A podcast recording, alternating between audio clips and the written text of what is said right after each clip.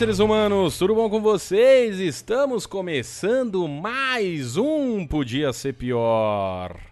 Uh, esse podia ser pior numa quarta-feira de cinzas, é, chovendo aqui em São Paulo, chovendo muito aqui em São Paulo. E hoje, nesse podia ser pior, assim, tão carnavalesco, tão gostoso, com tantas escolas sendo campeãs, temos aqui ele, meu querido amigo, editor de tantos podcasts na Podosfera, de meu Deus, de Mococa para o Mundo, Caio Corraine. Diga boa noite, Caio Corraine. Olá, personas! É um prazer falar com o Gui, que é uma pessoa que eu gosto muito, e é um prazer estar tá fazendo alguma coisa de produtivo que não seja só olhar pela janela e ver o mundo acabar lá fora. Sim, porque hoje tá chovendo bastante. Hoje tá foda. Hoje tá complicado, mas. E eu espero que. Uh, não caia a, a energia, porque geralmente é isso que acontece quando chove aqui na cidade de Pinheiros. É, tudo bom, Caio? Como foi o carnaval? Me conte. Cara, como que foi o carnaval, Gui? Pô, eu trabalhei, velho. Só trabalhei. Essa é a minha vida agora. É meio que o, o modus operandi, né? Meio que trabalha, sei lá, eu trabalho, eu tô trabalhando umas boas 14, 16 horas por dia, dorme, acorda e é isso. E repete, repete, repete. Quer ser empresário? É isso aí, querido. Agora a vida é ah, é assim. Cara, quem, pô, por que, que não falaram pra gente, velho? Tipo, não, ninguém avisa. Ninguém... Não, ninguém encostou no nosso ombro e falou, bicho, você vai se fuder pra caralho. Exatamente. Tipo, vai ser, vai ser, assim, vai ser bom, mas ao mesmo tempo vai ser mó ruim. Mas vai ter horas que você vai olhar e vai falar, por quê? Saudade CLT. Porra né? Larguei o mouse. Acabou meu horário, larguei o mouse. Exato, não tem mais isso. Acabou. Mas, mas é gostoso, mas não podemos reclamar porque não, tá dando muito certo. Graças a Deus aí veio que uh, tanto a Estalo Podcasts como a Maremoto Podcast está aí 100% feliz e contente. Sim, isso com certeza. Isso com certeza. A gente já tem aqui ó, o chat. Você que está ouvindo pelo feed, você já sabe que você pode participar no chat é, do, do, do, YouTube aqui e, e, e, como tem várias pessoas aqui, como o Marcelo, a Natália, a Laura, tem um monte de gente já assistindo é, o Caio Corraine, que é aí o, o grande, o editor mais gato da Podosfera, como já a falaram. tá muito baixa, né? É, mas tem eu, você, o Léo. Uh, tem uma galera aí, né? Mas tudo tem bem. Tem uma galera, mas a barra é bem baixa. É. É, vamos lá, a Nádia estava com fome, é, o Marcelo está fritando um ovo, que eu acho que são coisas importantes para se fazer enquanto se vê uma live, não é mesmo? Com certeza, sim, só não só toma cuidado com o ovo, né? Porque tem gente que não gosta da gema dura, hum. então fica de olho. Isso é importante. É importante, não sei se você sabe, Caio, que restaurantes são proibidos de vender gema mole, sabia disso? Sim, por causa de doença, né? Salmonella. Exatamente, exatamente. Eu acho isso um absurdo, porque né, é muito mais gostoso a gema molinha. Eu prefiro ela mais dura. Eu gosto dela molinha, desculpa, mas a gente tem aí já um. Um ponto um, de discordância. Exatamente. Que... Se você gosta de gema mole, você vai para estalo. Se você gosta de gema dura. eu perdi essa, né? Porque a maioria das pessoas gosta de gema mole. Aí são escolhas, né? Aí eu não tenho culpa. É... A Natália hoje ela não torceu para o convidado faltar. É... Geralmente isso podia ter acontecido, e aí o, o, o Ivo Newman ele ia assumir o posto do convidado, mas hoje temos Caio Corraine aqui, é, é um, uma coisa muito bonita. É, o Danilo falou que ele gosta do ovo cozido. Eu, eu, também eu, é uma oportunidade. É bom também, né? Mas eu não sei se eu gosto tanto. Caio. Diga. É, você não conhece esse programa. Eu tenho certeza que você não ouviu nenhum dos outros episódios antes de participar, correto? Ainda não. Muito bem. Gosto assim. Gosto quando o convidado vem despreparado. Porque você está até agora ouvindo e pensando, ok, o que acontece, não é mesmo? Mais e... ou menos. Tá. Você não está tão, tão pensando assim o que acontece, você só está indo. Gosto assim. É, é mais Eu... ou menos isso, né? Mas é que a gente grava podcast tem tanto tempo, é que você fala. Que só vai, né? É, você, tá você senta, é tipo. É que eu, eu venho do, do interior, então eu andava bastante de rolimã. Certo. Não é isso, né? Então, tipo, você, você vai, você senta, você desce e onde parar, parou, né? Eu gosto dessa ideia. Você só acredita, você só acredita que você não vai se fuder lá no final da, da, da rampa.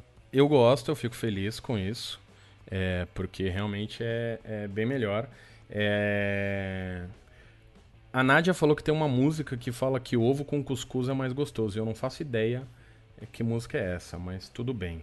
É, mas por que, que eu tô te falando isso, Caio? Porque nesse programa acontecem quadros, existem blocos, existem coisas acontecem. Hum.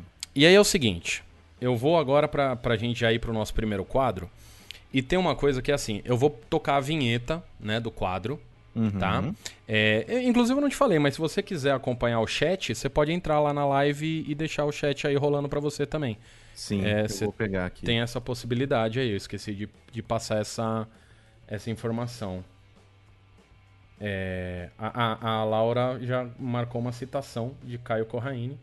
A vida é isso. Você vai, você senta e vai onde parou. Eu acho bonito aí. é. Eu achei bonito. Corraine Caio 2020. Parabéns aí. Podia ser pior. Já dá pra ter essa frase num TCC aí de alguém. Mas aí é o seguinte, Caio. Eu vou colocar o- o- a vinheta e assim que acabar a vinheta, você completa ela. Tá bom. Só que tem um porém, você não vai ouvir a vinheta porque é, eu não tenho essa tecnologia. Então, né? É assim, você inventa algo, pode ser. ah, você pode cantar um pedacinho, você pode fazer só um. Sabe assim? Uma coisa que você pode. você pode ir do jeito que você quiser, entendeu? Eu só vou te dar Tá um bom. toque, te avisar que. que trocou o, o, o- que o quadro já. a vinheta já acabou. E aí você só completa ela, tá? Essa, Tá é, bem. a, essa é a ideia. Então eu vou colocar a vinheta pro nosso quadro. Vai sair agora.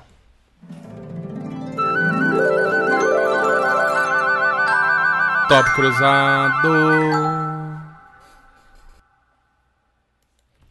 Vai, caiu. Eu gostei, foi bonito, foi, foi diferente Foi do que tem vindo, foi temático. Porque o quadro agora, Caio, é o top cruzado. Hum, E o que que é o top cruzado, você está se perguntando? O top cruzado é o chat, ele vai passar aí, que já tá fazendo, vai passar ah, temas pra gente fazer um top 10. Ah, Mas- legal. Mas ele é um top cruzado porque você fala alguns, eu falo outros, entendeu? A gente faz o nosso próprio top 10. Ou top 5, Excelente. ou top quanto a gente quiser, na verdade. Tá. É, e aí já tem vários, olha só. É, já tem aqui. Deixa eu ver. A Natália já tá falando top 5 podcasters insuportáveis. Nossa, Talvez a gente- é. Acabar as amizades. A né? gente talvez não possa, por motivos contratuais, falar todos os nomes, mas tem bem mais de 5, né? Porra. A Nádia também pediu aqui top 5 jeitos de fazer ovo. Cara. Eu. O meu. Assim. O meu jeito favorito de fazer ovo é ovo. Você já viu aquele vídeo do Gordon Ramsay? Qual? Que ele é, mostra o. é, acho que é num, no Masterchef lá de fora. Hum, Que ele mostra o jeito perfeito de fazer ovo mexido. não. Isso pode Que- ser interessante. Não, é, é bem bom, assim, porque, tipo, é um ovo mexido, assim, que ele quebra primeiro todos os ovos, ele coloca na panela com bastante manteiga, aí ele vai mexendo é, no fogo, tira do fogo, continua mexendo, coloca no fogo, continua mexendo. Tipo, é complicadinho, só que Aparenta. Eu gosto porque o meu ovo favorito é ovo mexido, e esse é um jeito de fazer o ovo mexido que ele fica bem molhadinho, que ele fica bem... é, com uma textura bem boa, assim, pra você comer com pão. Eu gosto. Eu, eu gosto muito do ovo pro, pro carbonara. Esse pra mim é Ah, sim, também. Nos top 5 é um excelente tipo de ovo. É, e o ovo frito, eu acho que o ovo frito ele é o concurso. É, um, um pão com ovo eu já. Hum. Na época que eu fazia faculdade, eu geralmente tinha que sair de casa bem cedo, né? Porque eu fazia faculdade lá na Metodista. Certo. E era tipo duas horas pra chegar até lá. Uhum. E aí, então eu tinha que. Se, eu- se as aulas começavam às sete, eu tinha que sair de casa às cinco. E aí eu geralmente saía umas quatro e meia pra poder chegar umas seis e meia.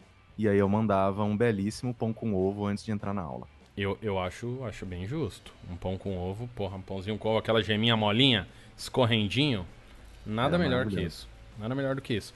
É, tem um outro aqui, ó, que eu gostei. É, cadê? Top 5 nomes ruins para podcast. Cara, Qualquer, qualquer, um coisa... com cast. com cast, qualquer, qualquer coisa que tenha pod ou que tenha cast. Pronto, já resolvemos aqui. Já tá, o top 1, top 2. É, e o cara, top 3, 4, 5 tá nessa aí também. Que de Nossa. resto pode chamar de qualquer coisa. É, top 5 atletas brasileiros. Caralho, que difícil. Não é mesmo? Vamos tentar fazer top 5 atletas brasileiros sem ser de futebol? Ah, por mim, tranquilo. Porque é, é muito fácil cair na. na- No futebol. É. Eu vou te falar. Tem a Xana, que é goleira de handball da seleção brasileira, uma das melhores é goleiras do mundo.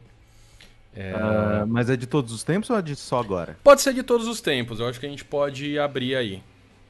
Cara, é... Popó teve uma boa run. Popó era bom, é verdade. Popó Ele teve foi. uma boa run. Era, era um tempo assim que.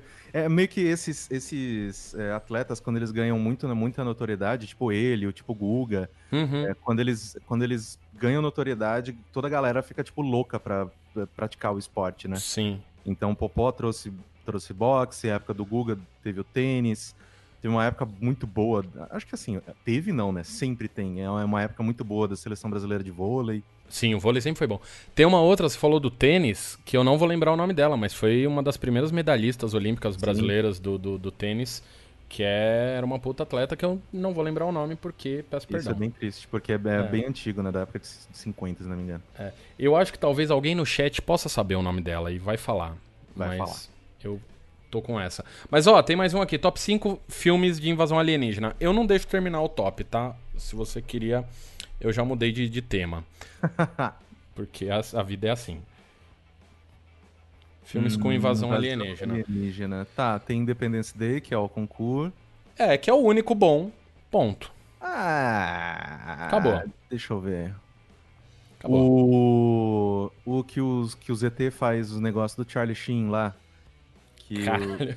Sinais. Sinais. Sinais é ok, porque passa, tinha, uma, tinha uma hora que mostrava o ET correndo no Rio de Janeiro. Eu achava mó legal. Tá certo, eu acho que eu nu- nunca me atentei tanto assim a esse filme. Top 5 comidas de micro-ondas da Natália, hein? Isso é bom, isso é legal. Eu não sei porque eu não tenho micro-ondas, mas deve ter coisa legal. Micro-onda, pipoca. ahn, que mais? Que é comida de micro-onda. Hot Pocket. Mas era pra fazer coisas boas, né? Porque o Hot Não, Pocket, é- ele... é, tô, tô falando de, de coisa que faz no, no, no micro-ondas, né? Ovo, você que tá aí em casa, pega um ovinho, põe no micro-ondas. Fica uma delícia. Nossa. É mentira. Tristeza fazer um ovo no micro-ondas. Ele Não, explode. ele explode, é verdade. É, olha só, o Davi aqui, eu acho que ele mandou uma especial pra você, top 5 melhores coisas de Dark Souls. Cara, até agora. Não tem. Não, tem um monte, porra. Eu Ficar vivo. Nossa, eu amo, eu tô amando, tô, nossa, eu tô adorando o jogo. Inclusive, dependendo da hora que a gente terminar aqui, eu ainda vou jogar um pouquinho. Olha aí, você vai fazer na live, no, no coisa ou não? É. Sim, Só- geralmente então, lá no twitch.tv barra. Não perca. Mas é, a ambientação é muito legal, tem muitos ambientes diferentes e são muito bacanas.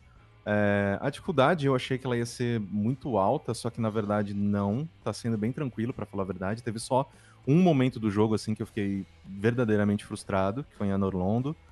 É, e eu tô gostando também porque a, a história ela é oferecida de um jeito meio, é, meio nebuloso, mas eu tô conseguindo acompanhar, tô conseguindo entender, mesmo não caindo de cabeça no lore, assim, lendo Uhum. todos os textos e vendo todas as descrições de, de itens e todas essas coisas. Então, pelo menos a linha principal do jogo eu tô conseguindo acompanhar e eu tô, eu tô um pouquinho impressionado, porque todo mundo falava que era, nossa, muito difícil, muito é, oculto, e você tinha que se esforçar demais pra entender a história. Não, tô entendendo. É, Eu tenho esse problema, porque assim, você é um jogador de videogame profissional. Você. É o que eu, é o que eu mais faço na minha vida. Exato. Eu, quando eu vou jogando os joguinhos, geralmente eu vou pulando tudo que é cutscene. Aí chega num momento que eu fico tipo, é. O que que tá acontecendo? Não sei. Então. Por que será que você não sabe? É, mas, é, ah, sabe, eu, eu, eu, sou, eu sou acostumado a jogar Super Mario 3. Não tinha uma história. Eu só tinha que chegar no castelo e salvar a princesa. Era isso. Não precisava saber um monte a vida do, do Mario. Era só ir embora. ó, tem um aqui, ó. Top 5 drinks. Eu não bebo mais, mas top 5 drinks pode ser um negócio legal pra se falar aí. Vai que Assim. a pessoa tá querendo tomar um drink e não sabe. Tipo, um uísque com abacaxi. Talvez seja bom. Sim, é, eu inclusive estou bebendo um, que é o meu favorito, que eu Qual? sempre faço em casa, que é a Jack Lemonade. Olha aí, Jack Lemonade é algo interessante. Porque eu sempre fui daqueles caras que eu, não, eu, eu nunca gostei muito de beber, principalmente, sei lá, cerveja. Só comecei a beber cerveja na faculdade, como muita gente, né? Uhum. É, mas conforme eu fui crescendo, eu falei, cara, eu não sei porquê, eu tive essa discussão interna. Eu falei, velho, eu preciso de um drink meu. Eu preciso de algo que eu peço sempre, que eu sei que é bom e que eu posso chegar nos lugares, as pessoas vão falar, ah, o que, que você quer beber, eu sei o que eu quero beber. Olha que bonito isso. É porque isso me parecia, tipo, muito adulto, sabe? Que nem a, Uhum. a Peppa Pig, isso é Sim. muito adulto. Aí eu comecei a experimentar um monte, todos os clássicos, sabe? Tipo, Martini, tipo, Sex on the Beach, todos os que tem em todos os lugares. E não conseguia, não gostava, não gostava. Só que aí eu percebi que eu gostava de Jack. Justo. Jack- Jack com coisas. Aí Jack and Coke e tal, fiquei muito tempo no Jack and Coke, até que teve uma vez, isso vai ser muito escroto, mas teve uma vez que eu fui pra E3 em 2013, Hum, aí eu tava na festa da Microsoft lá em Los Angeles, ó. e cheguei, eu tava sozinho na festa, assim, tava tendo um show, tava assim, tipo, era uma festa assim bem legal, só que eu não conhecia ninguém, né, porque tinha só imprensa internacional lá. E aí Entendi. eu cheguei no bar, aí eu perguntei pro cara, eu falei, cara, tipo, me dá alguma coisa pra beber. Ele, ah, o que, que você quer beber? Eu falei, velho, faz alguma coisa com Jack que seja simples e que eu possa vir aqui te encher o saco de tempos em tempos sem que você me odeie. Justo. Ele, ah, tá bom. Aí o, ele fez uma Jack and Coke, ele falou, tó. Aí eu bebi, eu falei, cara, isso aqui é incrível. Ele falou, é, você acabou de beber Jack and Coke, que é o drink mais fácil de O fazer, mais básico que do eu mundo. sei. Então, bem-vindo ao, ao Jack and Coke. Eu, eu gosto da ideia. Eu teve uma época. Teve uma época que eu tomava vodka com limão espremido. Tipo, bons pedaços assim de, de limão espremido e. e vodka. Era, era bem gostosinho, mas não era tão bom assim. É, a Nádia, ela aqui no chat, ela falou que como a pessoa que fez curso de bartender, ela não acha que o uísque combina com abacaxi, mas o céu é o limite. Não sei, hein? Talvez combine. Às vezes a gente nunca sabe. É, pro brasileiro tudo combina, né? Exatamente, misturou três coisas, tá valendo. Eu, Exatamente. inclusive, eu gosto muito desse, dessa ideia aí. Ah, vamos ver. É, top 5 joguinhos maravilhosos. Você fez aquela thread, aquela thread não, aquela corrente no Twitter de falar quatro jogos da sua infância? Putz, não fiz. Então fala aí, quatro jogos da sua infância. Cara, quatro jogos da minha infância. É foda porque até onde vai a infância, né? porque Tem essa. é, eu acho que teve alguns jogos ali pro PlayStation 1 já, que já conta como infância. Mas se eu fosse pegar mais ou menos um de cada, de cada videogame que eu tive, Hum, é, eu colocaria, sei lá, o Pitfall do Atari. Tá. Colocaria. Qual que eu coloco do Nintendinho? Eu acho que eu colocaria, assim, Super Mario Bros 3 é meio que todo mundo, né? Mas então eu colocaria é, é, Excite Bikes do, do Nintendinho. Bom jogo. Colocaria é, Super V-Ball, que é um jogo de vôlei do Super Nintendo. Não conheço. É, e colocaria do PlayStation, colocaria Legacy of Kain Soul River. Bom, ó, eu coloquei o Super Mario 3 porque sim. Eu inclusive eu tinha uma há muitos anos atrás, o Guilherme Afonso tentando ser youtuber, eu fiz uma série que chamava Eu Nunca Zerei Mario. E eu realmente nunca zerei o Mario 3, até hoje eu nunca zerei. Mas eu coloquei o Super Mario 3, eu coloquei o Dragon's Lair do Super NES também. Do Super NES não, do, do, do NES. Que é um puta jogo difícil. Acho que é um dos jogos mais difíceis que eu já joguei na vida. Se você achar que o Dark Souls é difícil, esse jogo é muito mais complexo, muito mais difícil. E aí eu coloquei o Age of Empires, porque joguei muito, e Pokémon, que foram os jogos que eu mais joguei, não só na infância, como também né, na adolescência. Inclusive Pokémon jogo até hoje, porque quem não gosta Pokémon, de né? Pokémon? Pokémon, Pokémon. Eu tô aqui, Pokémon GO, graças a Deus. Você viu, você que que, que não acompanha esse tipo de coisa, você viu que mu- várias mudanças no Pokémon GO? No, no Pokémon GO especificamente não, porque ele me pegou só no começo, quando ainda eram 150 un- iniciais. Sim. Só que aí eu, eu, eu, eu dropei de Pokémon depois da. Eu joguei muito Yellow, foi o que eu mais joguei. Que era só bonitinho. que depois eu não, eu não tive mais tempo. Então, quando começou a colocar. Assim, da segunda geração eu ainda conhecia bastante, assim. Mas quando começou a colocar os outros, aí eu já não conhecia mais bicho nenhum. É, Então, eu continuo não conhecendo nenhum deles, desses novos, mas eu já peguei todos os 150 que era o que eu queria, então isso já me deixou feliz. Só que agora no Pokémon GO tem batalha. ah, que você batalha com outro jogador. Ah, que ótimo. E eles fizeram um upgrade faz um, um tempinho, porque antes você tinha que jogar com alguém que era seu amigo e você tinha que estar, tipo, perto dele. Literalmente perto, assim, a Sim. 10 metros. E agora você joga com alguma pessoa do mundo que você não faz ideia quem é, você apenas joga. E agora sim virou um joguinho bom de celular, de Pokémon. Que você pode jogar, batalhar contra qualquer pessoa e só vai. Então, Excelente. Pokémon GO tá muito bom. Mas, Caio Corraine, a gente já tá indo aqui. Já vamos para o próximo quadro? Vamos. Vamos para o próximo quadro. Esse quadro, eu tenho um carinho por esse quadro que você não tem noção. Mas, e, e, também tem, tá? Vai ter a vinheta do quadro. Quando voltar, você também tem que fazer um, um tchananã aí, um qualquer coisa, um, do jeito que você quiser, tá bom? Beleza. Então vamos para a vinheta do quadro.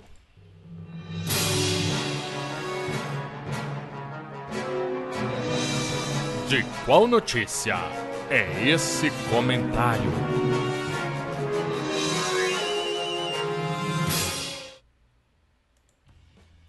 Caio. Tchan! Pau! Eu gostei dessa porque combinou. Excelente. Combinou muito, porque esse quadro é o de qual notícia é esse comentário? Nossa. Como é que é esse quadro? Você já deve imaginar, porque o nome é meio óbvio, mas eu vou ler comentários de notícias e você vai ter que aí me dizer de qual notícia é esse comentário que eu tô lendo. Se a notícia for, ah, e o PT? É de qualquer notícia. Aí que tá a magia desse jogo, não é mesmo? Além disso, o você vai aqui competir com o chat. Tá? Então o chat também Pô, joga esse jogo. só. Ah, mas a vida é isso. A ideia é é essa, tá? A ideia da vida é esse rolê. Vamos lá, posso começar com a primeira notícia? Na verdade, o primeiro comentário da primeira notícia. Vamos lá. O Albert Souza ele comenta a importância da calibragem periódica dos pneus. A calibragem dos pneus assegura estabilidade e segurança para o carro, bem como mais conforto para seus passageiros. Por isso é essencial que ela seja re- realizada de forma periódica. É indicado que os pneus sejam calibrados de 15 em 15 dias e, especialmente, quando você for rodar por mais tempo em uma viagem, por exemplo. Com isso, os pneus não perdem a estabilidade. Ok. Esse é um primeiro comentário aí. Vou E eu gostei porque foi um comentário que realmente adicionou informação. Exatamente. Exatamente. Teve. Tem, é, não é só um comentário, né? É quase uma aula. O, o. Já quer chutar? Quer de repente tentar? Ah, de maneira óbvia, Uhum. assim, provavelmente não vai ser, porque senão você não teria escolhido, mas de maneira óbvia seria, sei lá, uma notícia de aumento de acidentes nas rodovias por causa do carnaval. Poderia ser, mas não é. Ah, vamos lá. A Nádia falou que Bolsonaro dirige moto com carteira vencida. Não é. E o Marcelo falou primeiro caso de coronavírus confirmado no Brasil. Também não é. Mas, é... cadê? que mais? Outro comentário da Rosana Lourdes. Mato Grosso do Sul deve manter a liderança na safra de soja 2020. Maracaju, o município do estado com maior produção de grãos.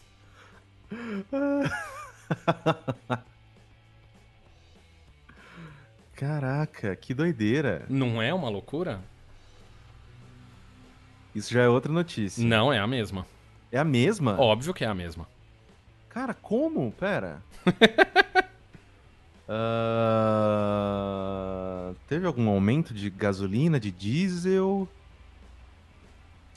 Não sabemos, né? É difícil. Esse quadro é um quadro complexo. Ele é gostoso, mas ele é complexo. É difícil. Ah, eu gostei do chute do Marcelo.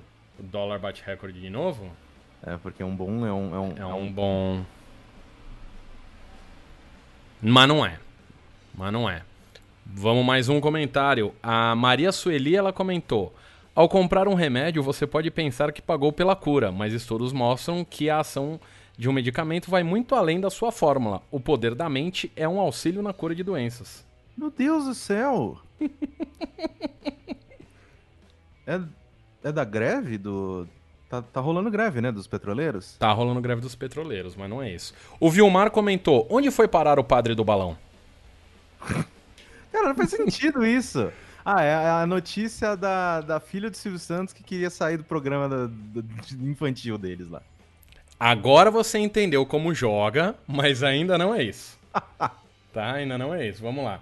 Ah, o Fábio Fábregas falou: "N- jogo do Ctrl V volta à tona, entenda. É, não é isso. E a Nádia falou que é a morte do Zé do Caixão. Também não. Boa no boa também. Também bom, vamos lá. Uh, o José Antônio comentou que o Rio São Francisco nasce na Serra da Canastra, em Minas Gerais, e sua foz fica no estado de Alagoas. Uh, é a notícia de alguém eliminado do BBB. O Bira Matos diz: Nas comunidades temos moças mais bonitas, só falta um trato. a notícia do Cid Gomes tomando tiro.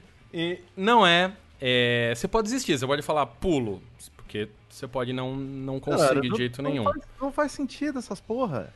É, pois é, mas e, e são todos comentários reais que eu estou lendo uh, num comentário de uma notícia, obviamente, do G1. Ah, vamos pra próxima então. Você quer desistir? O chat também desiste? O chat também talvez vai desistir. É, e eu vou falar, a notícia é Isa e Paola rainhas. Topless de Jojo Todinho, Anitta e suas fantasias. Veja tudo que foi destaque nesse Carnaval 2020. Caralho, G1.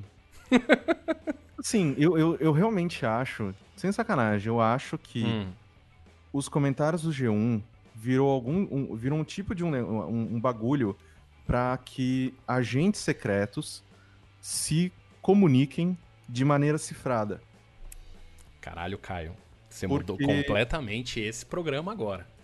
Porque é um lugar que, assim, todo mundo sabe que existe os comentários, mas todo mundo sabe que é um lixo. Então nem ninguém lê. Daí eu acho que as pessoas é, elas utilizam para passar a mensagem cifrada para os russos, porque não é possível. Você levou esse esse esse quadro agora para um outro nível, porque agora realmente pode ser é, Pode ser isso, porque olha só. Vou ler aqui o próximo. É, próxima notícia aqui, próximo comentário, tá? Vamos lá. É, a Silvana Hasselman perguntou: Alguém sabe que horas vai ser o jogo do Flamengo amanhã? Tá. Então não tem nada a ver com o jogo do Flamengo. Você já tá pegando a ideia do jogo. Isso é bom, eu gosto disso. Uh, é alguma que eu já falei ou não? Da, não, não. Chutes, não. Não. Tá, então. Deixa eu ver. Alguém sabe o horário do, do jogo do Flamengo amanhã? Quando teve jogo do Flamengo? Ah, fica ah, difícil de saber. Todo dia tem jogo do Flamengo, né? Todo dia tem. O Flamengo é um time que joga muito. Né? Tá toda uh... hora tá jogando. Porra, o chute do Marcelo foi bem bom. Cadê o chute do Marcelo? Dória se divorcia da esposa. não, não foi esse. Vamos lá. Seria excelente. Seria muito bom. É... O Nanon Paixão comentou o seguinte: União da Ilha do Governador trouxe Bolsonaro sentado na privada. Que falta de respeito com a privada.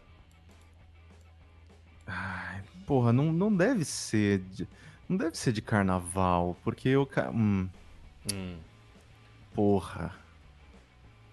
Ah... Ó, o Danilo falou que o Bolsonaro falou alguma merda. O Davi falando sobre o BBB. Uh, ah, o Guilherme é do... falando que é sobre a, a, Monster High e o Vascaíno. Eu não vi isso, eu só vi os eu, desenhos. Eu achei bonito, eu achei fofo. É, é do Inmetro? Não é do Inmetro. Vamos lá, mais, uma, mais um comentário aqui do Fábio de Oliveira. A Inquisição Espanhola, ou Tribunal do Santo Ofício da Inquisição, foi uma instituição fundada em 1478 por Fernando II e Isabel de Castela, para manter a ortodoxia católica em seus reinos, que atuou de 1478 a 1834. Eu tô levando a crer que realmente é o que você falou. Isso é tudo para fazer. É, pra, é, são códigos Illuminatis e, e tal. Ah. Não é do desfile da Mangueira, né? Não sei. Hum... Caralho, velho, que coisa louca. Não é difícil? É muito difícil. Eu sei que trouxeram um negócio aqui, a, a, a, cadê? Um negócio legal no chat, que o chat falando. Cadê? Que teve o, o jurado que sambou e foi anulado. E, e, e aqui, ó, teve isso. E aí a, a, a Laura, ela responde que o cara não só os, os votos deles foram anulados, como o cara vai ser processado porque faltou com decoro. que o, o, o, juiz ele não pode. é, como, como disse aqui novamente a Laura, é a única pessoa cancelada por sambar demais no carnaval. Que ele não podia sambar demais. Eu... É, pra você ver, né? Como só no, no carnaval as instituições, as instituições estão funcionando, né? Pois é, só lá a democracia funciona. Cara, eu não sei. É difícil, não é, essa notícia? É muito impossível. Não, impossível não é porque já acertaram. As pessoas acertam às vezes. O Eduardo Pimentel comentou o seguinte: aproveitem para fazer um pedido, pois é isso que se faz quando uma estrela cai. Ah... É de carnaval a notícia? Talvez seja, Caio. Me ajuda, caralho. Mas não é assim também. O jogo não é. Eu não tô aqui pra dar prêmio pra todo mundo. Se o chat já, já, já descobriu. O chat ainda não descobriu. Não, Não. é, eu acho que você devia dar uma dica pra todos nós. Eu vou dar mais um comentário. O Érico Tomé, ele comentou o seguinte: O joelho deve ter doído muito, mas foi guerreira, aguentou o desfile até o final e foi muito solidária, dizendo que está toda machucada e lembrou outras colegas que desfilaram em outras escolas. Foi um gesto muito nobre, parabéns. Joelho machucado. E agora o chat já descobriu. Eu não sei, eu não O acompanhei chat muito. acertou, a Natália foi a primeira a falar, que foi a mulher que caiu na Sapucaí. E é exa essa é a notícia. É a notícia que diz. Cadê? Perdi o título da notícia. É, Lexa cai. Eu não sei se é Lexa que fala o nome dela ou se é Lecha, mas tudo bem. Cai na Sapucaí. Estou toda machucada, toda arrebentada. Todas as rainhas ficam machucadas depois. Isso é normal. Então, ponto para o chat. Tá? Eu não vi isso. Ah, uma pena que você não viu. Tem o vídeo, depois eu vou te mandar. A coitada cai, mas se espatifa no chão, dá até dó. Mas ela, ela era rainha de bateria? E se eu não me engano, ela é rainha de bateria. É, Ah, não, então ela é. menos- Então pelo menos caiu no chão, né? Não foi ela, não caiu lá de Se cima. ela tivesse despencado de algum carro, seria bem pior. Seria, talvez ela teria morrido. Mas, né, mas não, não foi isso que aconteceu. Vamos pra mais uma notícia, Caio? Bora. Vamos lá. É... A Ivone. Não, cadê? Desculpa, li errado. O Sávio comentou marmelada.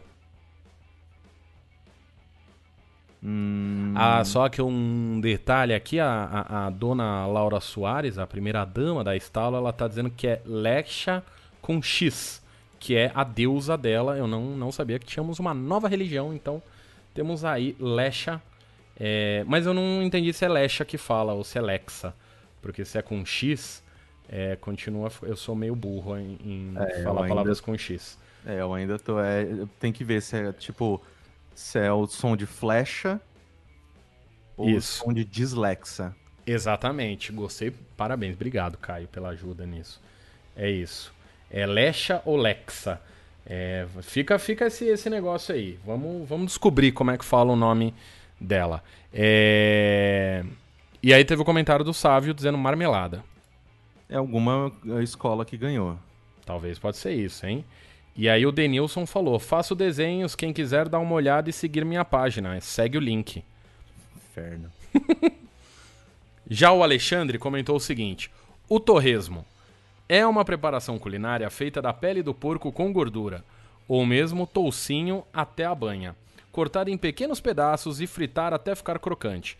Degustado com mandioca, é típico da região de Minas Gerais, é apreciado em diversas regiões do mundo. É isso, cara. Tô falando, é um bando de. É...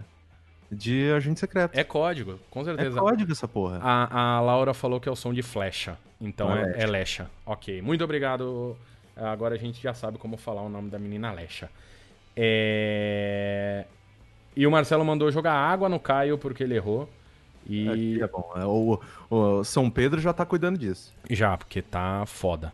É, vamos lá. Mais um comentário aqui do Lucas Borges dizendo que o, o ornitorrinco tem hábitos alimentares carnívoros, alimentando-se de anelídeos, larvas e insetos aquáticos. Meu Deus. Eu gosto muito daquela clássica, né? De que o ornitorrinco é o pato aprovado pelo cliente. Sim. Eu amo tanto essa frase. Ele eu é. amo tanto essa frase porque ela é tão verdadeira. Sim. Ah, bom, aqui já falaram. que, que inferno de notícia. É, o Guilherme falou que os comentários do G1 é onde testam os bots do Bolsonaro. E aí, talvez, então, eu acho que é possível. E. Né? É capaz. Nossa, essa do Danilo Ósio. Escola usa água mineral em carro alegórico, pois a água da, CA, da CAD estava turva. É, o pior é que isso, isso é verdade. Isso é verdade. Naquele carro do, do índio, né? Que tá, era, porra, foi foda pra caralho aquele carro. Sim. Tava caindo um monte de água e tal. Era, do, era porra, carnaval é muito foda. É... Deixa eu ver. É que eu ainda tô travado no Marmelada. Pois é, né? Toda moeda circulante oficial do Brasil é produzida na Casa da Moeda do Rio de Janeiro. Esse é o comentário do Dovan Costa. é uma notícia sobre a viradora ter ganhado? Talvez, mas estamos quase lá. Mas você tá no caminho, o importante é isso. O Roberto Menezes comentou: quem lacrou não lucrou. Muitos Ks. É, quem fez esse comentário foi meu pai. é possível. Ah, se não foi da Viradouro, será que foi o da. Ah, quem ganhou em São Paulo, gente? Ah. Ah, não vestido de palhaço mata oito. Gosto muito, parabéns, Fábio Fábricas, pela lembrança. Excelente comunidade do Orkut que eu, que eu frequentei muito. Cara, não sei. Eu não tenho a mínima ideia. Vamos lá, vamos lá. É, o Ronaldo falou: meu bolo de limão está quase pronto, só falta a cobertura. Cara, pau no seu cu, Ronaldo. Tá... pois é, isso deve ser algum código. E a gente não tá sabendo. Eu não sei. Eu sinceramente não sei. Você tava perto, Caio.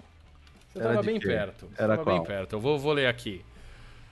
Pérola Negra e X9 vão para o grupo de acesso do Carnaval. A campeã foi a Águia de Ouro.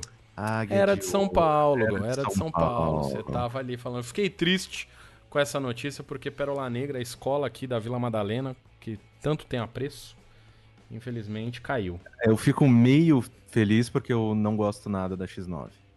Não, isso tudo bem, mas Pérola Negra aí, triste. Isso, e inclusive isso deveria ser mais institucionalizado, assim, as pessoas, os paulistanos esqueceram que a X9 é para detestar. É? Porra! Teve uma época lá no meio dos anos 2000, cara, que era um inferno. Ah, é verdade. É verdade. Eu gosto que tem alguns outros comentários, tem um comentário aqui muito bom, que é um gif de um cara cortando uma mortadela gigante, e aí tem os dizeres no gif, Petralha Detected.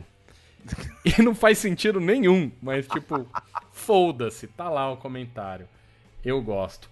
A, a, Laura falou que a Águia de Ouro, coraçãozinho, lacrou muito e ganhou. Eu é não... porque a, a, Águia de Ouro foi a que fez o, o desfile sobre educação, não foi? Ah, é verdade, foi, foi, foi. Primeira vez que a Águia de Ouro ganha, hein? 70 e tantos anos nunca tinha ganho. Caralho, sério? Sério, primeira vez que, que, que ganhou aí o carnaval. E cadê? que mais? Falaram mais coisa aqui que eu perdi. Ah, aqui falaram que carnaval de São Paulo não conta porque São Paulo não tem carnaval.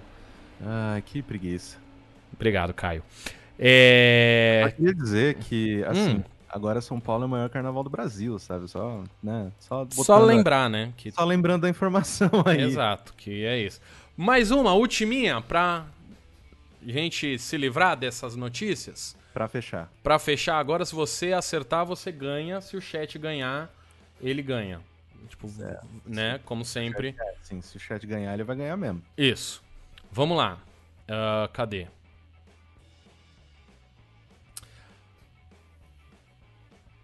Para o pessoal que adora ficar trepando um no outro em filas sem respeitar o mínimo espaço. Esse foi o comentário do Vinícius Tatiane Soares. Ok. Pra, para o pessoal que gosta de ficar trepando em cima do outro em fila. A Natália falou que ela acertou de uma forma porca e genérica. Eu peço perdão que eu não, não percebi.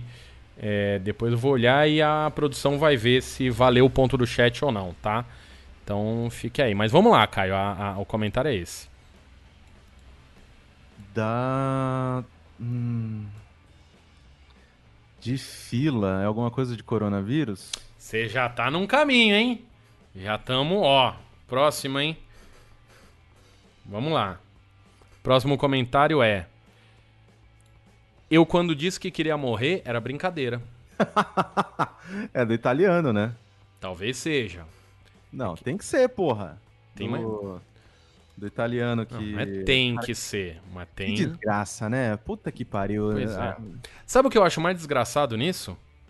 O, o cara ter feito um jantar pra 30 pessoas. é, Como é que o cara Cara. fez um jantar pra 30 pessoas logo depois que ele voltou? Eu não, não consigo entender. Ah, cara, se ele tava na Itália. É que assim, eu não sei o que, que ele tava fazendo na Itália. Se ele é italiano, se ele tava trabalhando lá. É, não sei que caralhos ele, ele tava fazendo lá. Mas quando. Na, na época que eu era casado, Hum, a família da minha ex, ela era mais abastada, assim. E aí eu. I shit you not. É, Tá. Teve uma vez que convidaram a gente para um jantar que era porque um casal da família tinha acabado de voltar de uma viagem internacional e a gente ia, e a gente ia ver na televisão da sala as fotos da viagem. Nossa. Então, cara, eu não duvido nada que se o cara. Tá, é, é, o velho foi pro, pra Itália, ele chamou a família inteira pra é, mostrar foto, sei lá, da Torre de Pisa, tá ligado? O pior é que é, porque eu lembro que o meu tio, quando viajava, depois chamava todo mundo e a gente ficava lá na casa dele fazendo o que a gente chamava de cineminha, que ele ficava passando os slides da, da, da viagem e na época era realmente aquele slide, lembra que tinha aquele trocador que era clac, clac, clac, clac, clac, clac, clac, era muito legal. Ó, só pra falar aqui, Caio, é, a produção aqui me atualizou que a Natália Oliveira realmente falou escola, re- escolas rebaixadas no desfile de carnaval. Eu vou dar aí um meio pontinho pro chat, porque não acertou totalmente, mas tá ali, tá? É, e mas- eu, eu tô quase pra dar um ponto pro chat, porque quase que praticamente acertaram aqui a, a notícia. Mas eu vou ler mais uns comentários, porque a notícia é boa pra ler comentário. Então eu vou ler mais comentários.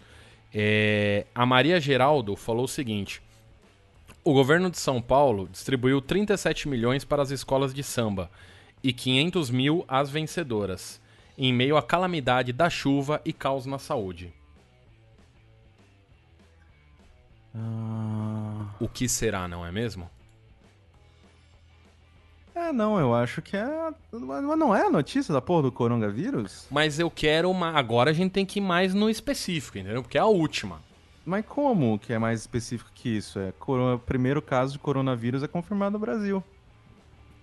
Você tá no caminho, mas ainda não tá certo, entendeu? Você tem que entender que tem, tem várias coisas. Por exemplo, aqui o Danilo falou: Glória Maria flagrada comendo em camarote da Brahma. Tá vendo? É específico. É, é ok. Mas ok. não é, não é essa, essa notícia. Vamos lá, mais um comentário. Não adianta a gente se proteger e outras pessoas mal educadas tossirem no nosso rosto, principalmente no transporte público.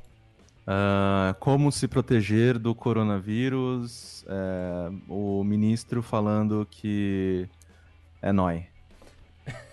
Gosto do é nóis. Vou aqui dar um ponto pra você, um ponto no chat, porque eu lembro que alguém aqui no chat tinha falado sobre isso. O Marcelo falou, e eu vou ler a notícia é: Veja os cuidados para se prevenir contra o coronavírus. Ah, É, essa era, tá vendo? não era do primeiro caso. Mas é, isso é isso, cara, que bosta, né? Eu, eu- assim, de tanto jeito pra acabar as coisas, tem que ser Do- por causa da bosta de uma, uma, uma doença que faz as pessoas tossir até morrer, cara. Pois é, sabe? Bosta. Lembrando sempre agora, você que tá ouvindo, lembre sempre de lavar a mão e cobrir a boca antes de tossir. Mas por favor, não cubra a, a boca antes de tossir com a mão. Cubra com o cotovelo. Faça a capinha do vampiro, que eu gostei dessa técnica que falaram. Sabe quando você tampa Sim. assim? É, é- é mais bonito assim. É, Isso dá pra, pra, é, pra, pra galera jovem, é, fala, não, quando você for tossir, faz o deb. Dá um deb. Boa, boa, faz o Deb. Eu não sou tão jovem assim. Parabéns, Caio, por conhecer aí a linguagem dos jovens. É, Eu achei legal que ele chama Covid-19, mas é muito mais legal chamar ele de coronavírus. Coronavírus. This is the rhythm of the night. Que eu gosto disso. É, E a Natália aqui Oliveira dizendo que o chat é o grande campeão desse quadro. E não posso dizer que é verdade, né, Caio? Você também É. não. Também pudera, né? São dezenas de pessoas contra só eu. Não, mas não é bem assim. Porque, Ah, é assim sim. porque eles todos estão ali também querendo ir atrás dessa vitória, né? Você tem que entender que você podia ter se esforçado mais, né, Caio? É, realmente. É, A é- culpa, né? Você Sim, não é. treinou. Devia ter Querendo ou treinado não, antes. Não, não, é tudo uma questão de. É, Como que é o nome do negócio lá? Que, que só homem branco fala? Que é Meritocracia. meritocracia. Exato. É, Sim, exatamente. O curioso no futebol começou a falar pizza de catupiry, pizza de calabresa. Fico na dúvida se ele está oferecendo, se ele vende ou se ele quer. Assim, eu só queria dizer que ele pode ser aquele cara que sai gritando na rua, pizza 10 reais. Ah, é verdade. Tem isso. Isso é interessante. Isso. O Guilherme tá perguntando se isso fica gravado em algum feed. Sim, Guilherme. Você que está ouvindo ao vivo e não sabe, é, se você procurar em qualquer um dos agregadores Podia Ser Pior, você consegue ouvir todo esse episódio e todos os outros que já aconteceram. Tá? É, isso eu, eu acho que isso é algo só de São Paulo, sabia, Caio? O- os motoboy de, de 10 reais na madrugada vendendo pizza. Ah, é? Eu, eu nunca ouvi falar isso em nenhum outro lugar do, do, do país. É, o que faz todo sentido ser uma coisa aqui de São Paulo, né? Já que a gente tem que vender pizza para ser o maior país de pizza do mundo. É, Não faz sentido, né? Você entra na porra do- dos aplicativos, tem 10 pizzarias novas por dia. exatamente. Exatamente. Nem Ah. existe tanta gente assim. Não, não tem nem como. Eu sei que eu vi outro dia um vídeo de um cara que ele inventou uma hamburgueria dentro de uma. na casa dele mesmo, pra vender só pelo iFood. O que me leva a crer que daqui a pouco é, não vai mais ter restaurante, vai ter só. Como é que fala aquilo? Vai ter só iFood, vai ter só entrega. Que é um- ao mesmo tempo em que é um pouco triste, ao mesmo tempo fala bastante sobre a nossa sociedade atual, né? Sim, sim. É, só uma, uma coisa aqui, o chat está dizendo aqui que realmente, ó, a, a Laura, que morava no interior de São Paulo, disse que no interior não tem esse rolê. Ah, o Danilo falou que ainda não tem no Rio de Janeiro.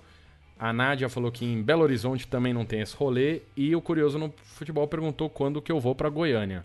É, não sei. Quando me convidarem pra ir pra Goiânia, eu acho. talvez. As pessoas acham que é assim que a gente decide. Que a gente acorda um dia e fala: Hum, Goiânia. vou pra Goiânia. Gira o mapa mundi, clica, você aperta, o- aperta o dedo e você fala, "Ô, por onde será que eu vou? Taiwan? Chega, chega na, no aeroporto e fala, querida, me dá a próxima.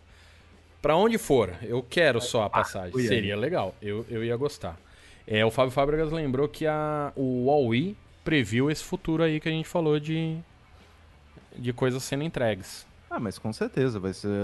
Eu, eu, tô- eu estou fazendo a minha parte pelo futuro do Huawei e já ficando gordo de novo pra caralho. Isso é importante, sempre fica gordo pra caralho, é sempre bom. Sempre importante. É, mas, Caio, vamos pro próximo quadro? Uhum. que agora é o último quadro desse programa. Também, de novo, né? A ideia de, de, de fazer o. é, a vinhetinha e aí você dá um tchananãs depois da vinheta, tá bom?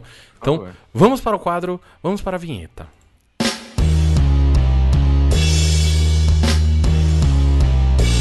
Bate bola.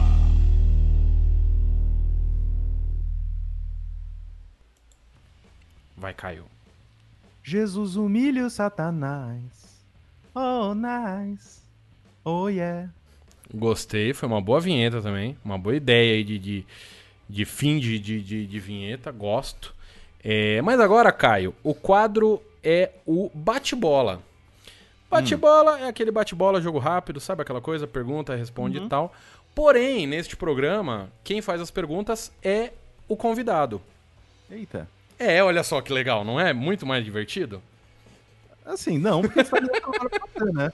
Sim, mas é, aí eu não preciso ter o trabalho de ficar pensando nas perguntinhas. Entendeu? É assim que funciona. Tá. E acabaram, a, Na- a, a Natália falou que aqui essa foi a melhor vinheta desse episódio. E a Nádia falou que estava com essa música hoje na cabeça. Quem diria, hein? Olha aí. É, isso é um problema. Satanás todo dia. Outro dia eu vi um vídeo hoje do carnaval e que era tipo um Jesus andando na água e aparece um satanás e eles se abraçam, é bonito e tal. Achei bem legal. Mas Tá. vamos lá, Caio. Bate-bola, é você pergunta e eu respondo.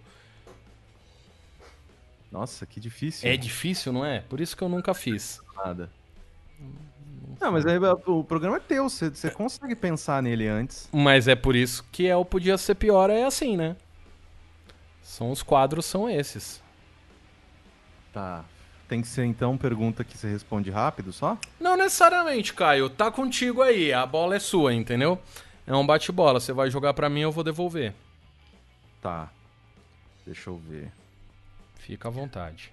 Deixa eu pensar. Pode ir pensando. Enquanto isso, eu vou falar que a Natália falou que eles estão andando numa água suja, cheia de lepis do. Leps, é. No da doença do rato, né? É... Tá. Guilherme Afonso, Eu sou Guilherme Afonso. o que, que você acha Hum, que falta hum. pro mercado de podcast no Brasil? Dinheiro. Desenvolva. Faltam pessoas dando dinheiro. É isso que falta. Faltam empresas olhando pro podcast e falando: tá bom, toma aqui dinheiro, produza seu podcast de forma mais profissional. É, é isso que, que falta. É, de certa forma, sim. Sempre falta dinheiro, sempre vai Sim. faltar. Sim, sim. De um modo geral, assim, obviamente que eu tô sendo muito simplista, mas é, dinheiro ajudaria muito a desenvolver as outras coisas, que é programas com mais qualidade, programas com mais frequência, pessoas podendo deixar de ter os seus trabalhos e virando só.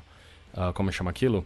Virando só podcaster e tal. Então eu acho que a hora que a- as grandes empresas de publicidade, as grandes agências entenderem que o podcast é um puta coisa de mídia, um puta canal de mídia, aí a- as coisas vão começar a funcionar. É foda porque eu penso assim, tipo, ok, que assim, ano passado e esse ano estão estão sendo do caralho. é, sim, gente- sim. a gente não pode dizer que não. É, mas ao mesmo tempo eu sinto que muitas reuniões que eu participo hoje em dia e tal, é, rola muito um desconhecimento ainda, né? De tipo. é, tem muita gente que só agora começou a cair a ficha porque meio que a água bateu na bunda. Exato. E que, não, sabe? Tipo, poderia ter. é, E aí é foda, porque você sabe disso. Sim, A gente sim. acaba fazendo um monte de, de reunião e tentando fechar uns projetos que é meio que tipo, ah, meu chefe quer que eu faça, que, eu, que a gente tenha um podcast, faz aí. Exatamente, exatamente. Ou, ou quando tipo, você fala, ah, vai custar X pra fazer e a pessoa se assusta e fala, nossa, mas é tudo isso só pra ter um podcast? É Sim, arrombado. é, ué. Porra. Porra. Não, mas o. Você viu que eu postei semana passada? Hum, talvez não, não sei.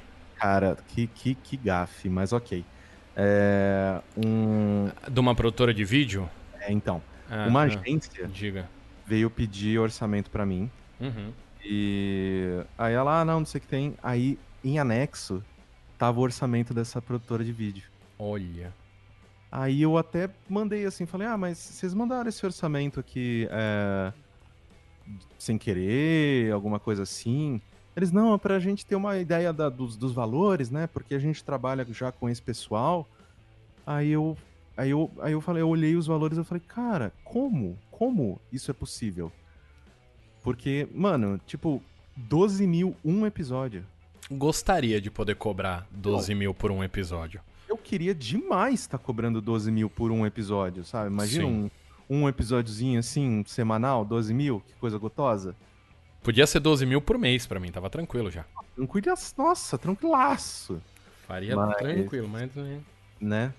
Então, eu, é foda, assim, eu sinto que é, falta grana, falta grana utilizada de maneira inteligente. Sim, sim, concordo, concordo.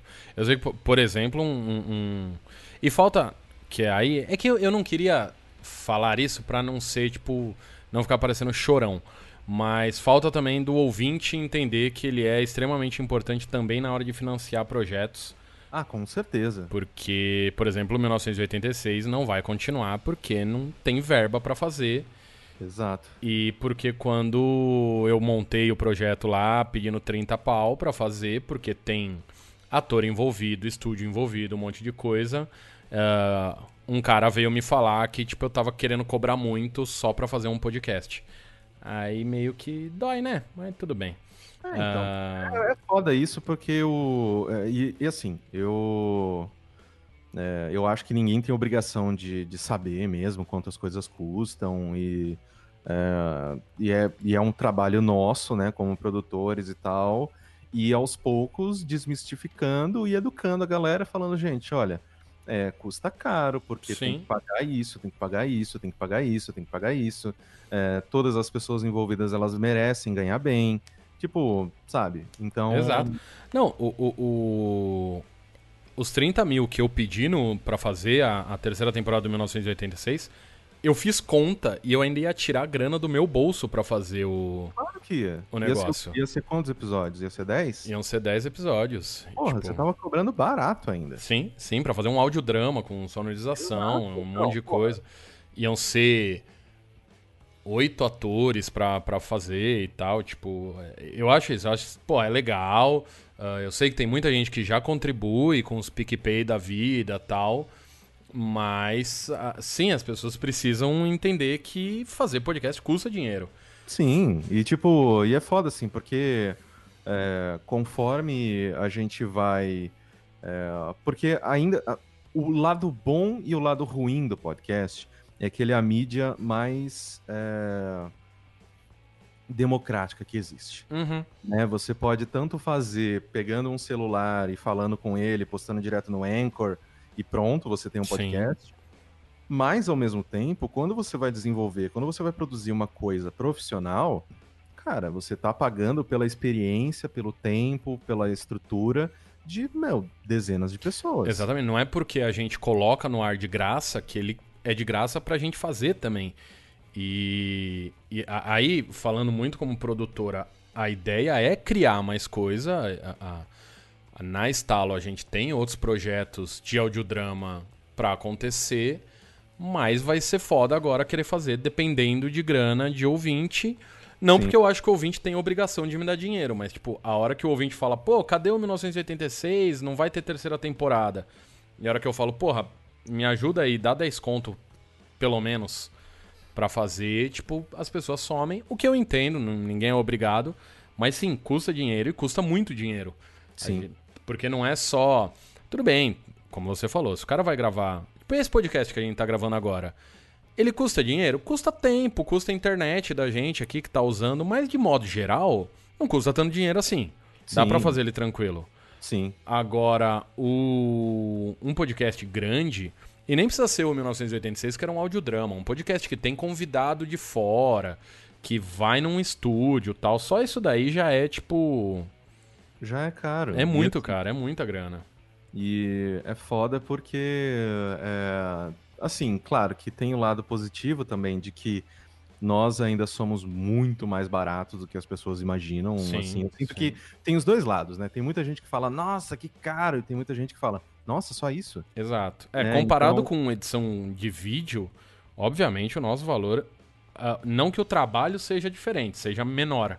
Mas o, entre produzir um vídeo e produzir um podcast é, é muito mais. É muito mais barato Sim, para criar. Certeza. Eu acho, sabe o que eu acho legal do 1986? Porque a gente tá nesse papo super aqui falando sobre podcast e tal, e o chat tá falando sobre camisetas do, uh, corote. do corote. Tá vendo? Por isso que você que tá ouvindo no feed, vem participar, o chat é, é divertido. Mas sim, Caio, eu acho que, tipo, falta. Porque do ano passado pra cá, realmente as coisas melhoraram muito. Do que tem de, de antes pra agora, de tipo. De, sei lá, 2016 pra, pra cá, mudou muito o que é o podcast. As pessoas agora sabem o que é. Existe Sim. podcast na TV. Coisa que, tipo, sei lá, eu não lembro de outra vez ter sido dito, ter sido conversado sobre podcast numa televisão de uma forma tão. Hum, como se fosse uma coisa tão normal quanto uh, rolou ano passado com a Globo. Eu Sim. lembro que o, o, o, Se eu não me engano, foi a Ju, né, do Mamilos, que foi no, no, Sim, no encontro com o Bial, explicou o que era podcast, mas tipo, tá, é isso aí. Então, tipo, do ano passado pra cá. Do ano passado não, né? 2018 pra cá, Sim. as coisas melhoraram. O podcast passou a existir como uma coisa não. Eu não vou dizer mainstream, porque não é, mas, tipo. Não é mais tão pra baixo. Mas agora é algo que, tipo, as pessoas sabem o que é, pelo menos entendem o que é. E aí. Agora só falta realmente as empresas entenderem que não é vídeo, que não é tipo a mesma coisa que fazer um, um, podcast, um, um canal no YouTube. E isso é o que me irrita quando alguém vem falar que quer fazer um canal de podcast e que quer subir no YouTube ou que quando eu falo, ah, não, demora para as plataformas aprovarem, o iTunes demora, tal, as pessoas não entendem o que é isso, não entendem o que vão. Uh, o que vão. como é que vai ser e tal, mas as coisas estão melhorando. Eu acho que até o ano que vem as coisas melhoram muito. É, e eu sinto que o... é uma coisa que gradativamente só vai melhorar, né? Porque quando a gente para pra pensar o tanto de pessoas que a gente ainda pode conquistar, o tanto de gente que pode ouvir podcast no Brasil, né? Porra, a gente tem mais celular do que gente nesse país. Uhum. Então, é, todo mundo é um potencial ouvinte, porque todo mundo tem um pouco de tempo ocioso, seja lavando uma louça, seja pegando um ônibus. Então, é, gente é, para é, para realmente ouvir tem. Uhum. É, eu só sinto que o que precisa agora, além de grana, além de das pessoas falando, porra, eu quero fazer, quero fazer direito, eu quero investir, é também é, um trabalho gradual de, é, de meio que ir mostrando para as pessoas que podcast não é só talking heads, Sim. não é só a roda de quatro homens brancos falando sobre o último filme da Marvel. tá Pelo amor de Deus. A, a Natália fez um comentário aqui falando que se deu alguma popularizada no podcast, depois que saiu do Jornal Nacional, deu uma melhorada para os produtores em questão de patrocínio ou ficou a mesma coisa. De patrocínio em si, eu não vi uma melhora tão grande. O que aumentou, pelo menos aqui na Estalo, foi a procura de empresas querendo fazer podcast. Sim. Muito mais, sei lá, do que em 2018, ah, no começo do ano, recebia um e-mail por semana, agora recebe quatro, cinco. É muito mais gente querendo, é uma proporção muito maior de empresas querendo fazer podcast do que antes. Patrocínio já ainda não é tão. Tanto que se você for ver, as empresas que patrocinam podcast são meio que as mesmas que patrocinam todos, né? Sim. Não sei se. Como, como está na maremoto? Me conta, Caio. Cara, Igual. é, aumentou muito assim o pedido de orçamento, o pedido Uhum, uhum. essas coisas, tanto que é, ano passado eu comecei o ano sozinho, lancei a Maremoto em maio e a gente já tá com 15 pessoas na empresa. É, então, assim, é O inegável, volume aumentou muito. é inegável o tanto, de, o tanto que cresceu, o tanto que é, as coisas estão rolando e rolando bem. É, eu só sinto que talvez, na minha opinião, é, meio que tipo falta um pensamento tipo o que tem lá fora, sabe? De tipo, porque por exemplo, um dos cases que eu mais gosto é, lá fora é o da GE. Uhum. A GE, pra quem não sabe, né, General Electric é uma empresa que que tipo investe pra caralho em podcast Sim. pra caralho. É, então.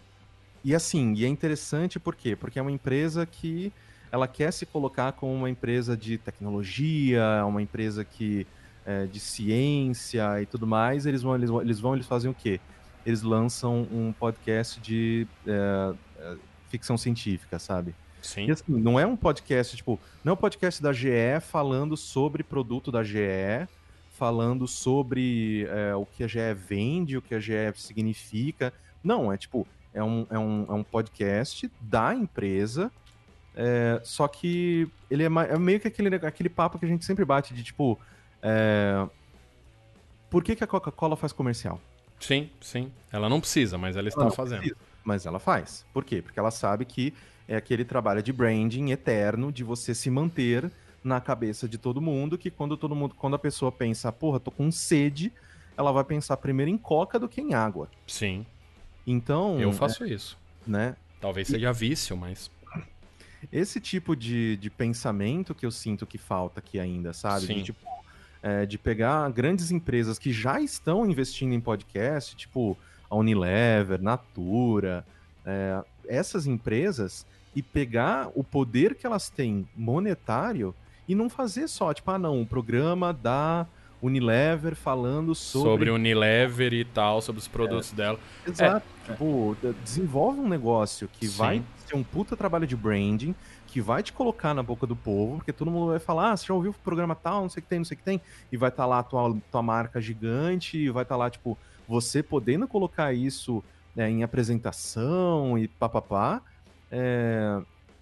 E tipo, e não, a gente ainda não tá vendo esse tipo de movimentação. É, o, o, que você falou da GE foi uma das coisas que me fez muito montar a, a Estalo, foi a GE. Eles têm um. O que foi um dos primeiros audiodramas que eu, que eu ouvi, que é o, o The Message. Sim, Cara, é excelente. é excelente, é um puta de um audiodrama. E, tipo, eu tava ouvindo e no final ele fala, tipo, esse podcast é trazido para você pela GE. E eu fiquei, tipo, Exato. que? Como assim? Por quê? Exato. Tipo, não faz sentido. Ó, outra dúvida aqui que a Natália mandou, que eu gostei. Uh, outra dúvida, tem um monte de blogueira lançando podcast por medo de ficar atrás na nova mídia. Isso melhora porque dá visibilidade ou banaliza a produção? Eu não acho que chega a banalizar a produção. É legal porque dá visibilidade quando elas fazem direito. Elas e eles, né? Tipo, quem não era podcaster tinha outra mídia e veio pro podcast. Porque quando faz só por fazer, ou quando faz e só coloca no YouTube, eu acho meio bosta. Mas, por exemplo, uh, o Cauê com o Poucas. Sim. Ele realmente fez um podcast. Tudo bem que ah, é gravado, tem a live e tal. Mas, cara, é um podcast, é um programa de entrevista e beleza. A Bruna Vieira também, ela juntou as amigas e ela conversa e vai pro feed e tal. Então eu acho que é muito legal, porque dá uma uma cara pro, pro podcast. É, me preocupa quando a gente fala em patrocínio, porque de repente a marca já vai querer usar aquele cara foda porque uh, que ele já é grande, porque já conhece, e não alguém que, que tenha um público mais certo, porque dentro da, da podosfera. Mas eu não acho que chega a banalizar. Eu acho que, dependendo do, de quem está fazendo, isso ajuda bastante, porque a gente traz uma pessoa que já tem ouvintes. Eu lembro em 2016, quando o Não Salva entrou na Podosfera. Sim, teve gente que esperneou. Não, teve muita gente que gritou, diz, disse que, ai, porque eles vão trazer aquele pessoal que leu Não Salvo e vai acabar com a Podosfera. E muito pelo contrário, teve. E isso, assim, deu para ver em números de da Pod Pesquisa o tanto de gente que entrou pra podosfera para virar ouvinte graças ao Não Ovo. Então, eu acho que é legal, porque, por exemplo, se o Cauê Moura, sei lá, ele tem 500 mil downloads por episódio do podcast dele, se 1% disso espirra para outros podcasts, já tá valendo. Já tá ajudando, já tá trazendo mais ouvinte para novos podcasts. Então, eu, eu na, na minha opinião, eu acho que é é importante esses blogueiros e essas pessoas famosas elas terem uma boa estrutura, não fazer de qualquer jeito só para não ficar para trás. Mas também é aquele negócio assim, tipo, se essas pessoas elas vão e elas produzem qualquer coisa só porque ah não, agora é, agora tá bombando e eu não posso ficar de fora, uhum. é uma coisa que é, uma, é outra, eu levo isso para toda reunião, cara. Eu falo, gente, ok, beleza. É, sei lá, veio um. Uh, vamos chutar aqui um exemplo X a padaria do seu Joca quer fazer um podcast, porque agora todo mundo só fala de podcast, podcast, podcast. Beleza. Padaria do seu Joca, ok. Quem que vai produzir esse podcast? A pessoa tem tesão em fazer esse projeto? Ou é só porque, ah não, a gente não pode ficar de fora dessa onda? Tipo, não tem problema, eu recebo dinheiro de quem não quer ficar de fora dessa onda. Uhum. Só que eu já, eu sempre bato isso, na, eu bato essa tecla, falo, gente, se é para fazer, vamos fazer direito. E, se, e, e fazendo direito, vamos fazer com um planejamento bom, sabe? Tipo, porque é, fazer só por fazer é ruim para a pessoa, porque ela vai ter mais um, mais um projeto que ela vai desencanar daqui a três meses, Sim. porque, querendo ou não, é um trampo Sim. e é um gasto. É... então, assim, eu sempre bato nisso, assim, tipo, meu, se a gente vai produzir, vamos fazer direito. Por que, que vocês querem fazer? Vocês querem, às vezes, sanar alguma dor? Vocês querem, ah, não, porque a gente quer fazer um trabalho de branding, a gente quer fazer um, sei lá, uma comunicação interna e externa, a gente quer fazer XPTO, sabe? Uhum. É, eu sempre bato nessas teclas, eu tento, sempre tento falar e deixar bem explicado que, olha, não é porque tá todo mundo fazendo, não é porque a mídia tá bombando agora, que as pessoas vão parar para te ouvir. Exato. O conteúdo tem que ser de qualidade. Sim. Porque sim. O, a, o maior bem que todo mundo tem, que todos nós temos, é o nosso tempo. Sim, exatamente. Porque ele é, uma, ele é uma coisa que você investe, e se você investiu, entre aspas, errado, você não vai ter ele de volta. Né? Tipo, dinheiro, cara, dinheiro você ganha hoje, é, você perde amanhã, é, às vezes, né, um monte de gente colocou grana em Bitcoin, aí perdeu. É uma, é uma, sei lá, às vezes você juntou uma graninha, emprestou para um familiar, aí, putz, essa grana não vai ser mais vista nunca. É, ok, dinheiro vem e vai. Sim. Tempo não, cara. Sim, sim. Se você pegou o seu tempo, e, e, e, eu sempre falo isso, eu falo, gente, tem que ser um negócio de, de qualidade e você tem que respeitar pra caralho o tempo do seu ouvinte. Porque esse é o maior bem, é, é a maior gentileza que ele tá fazendo é dar o tempo dele para você. Sim. Por exemplo, as pessoas que estão aqui no chat agora, que estão aqui faz uma hora e tanto conversando com a gente enquanto a gente tá falando sobre, né? Tipo, é realmente é, é tempo que não volta atrás. Exato. Essa uma hora já era. É, é, é, bem. Teve um cara uma vez que ele veio pedir. Acho que eu até já te contei isso. Um cara que veio pedir para fazer um podcast sobre a empresa dele. Ele queria conversar sobre porcas. E não porcas animais, a porca realmente porca e parafuso. Cara, que, que trabalho maravilhoso ao mesmo tempo que dificílimo, né? Pois é, não, eu tive que falar para ele, falei, cara, se realmente tem gente que vai parar pra ouvir sobre porcas num episódio do jeito que ele queria fazer, ele queria fazer um episódio de uma hora, pessoas conversando, tipo, cara, ninguém vai ouvir uma hora sobre porcas e parafusos, por mais aficionado que o cara seja. Tipo, não vai rolar um, um, um programa tipo, sobre isso. Mas, ao mesmo tempo, se ele tivesse realmente na pegada de investir, dá uma super para fazer, sei lá, tipo, é, uma história, é, um, um, podcast, às vezes documental, sobre grandes construções. Exatamente, foi essa, foi. E aí que entra naquela sua primeira pergunta. Essa foi a proposta que eu fiz. Eu falei, porra, então vamos fazer um, um, um podcast de storytelling, uma coisa diferente? Aí o cara não quis, falou que não, porque uh, não era isso que ele queria e tal, tal, tal. E aí geralmente é porque o cara quer o que ele ouve, que é pessoas conversando sobre um assunto e ele acha que é isso que vai dar certo.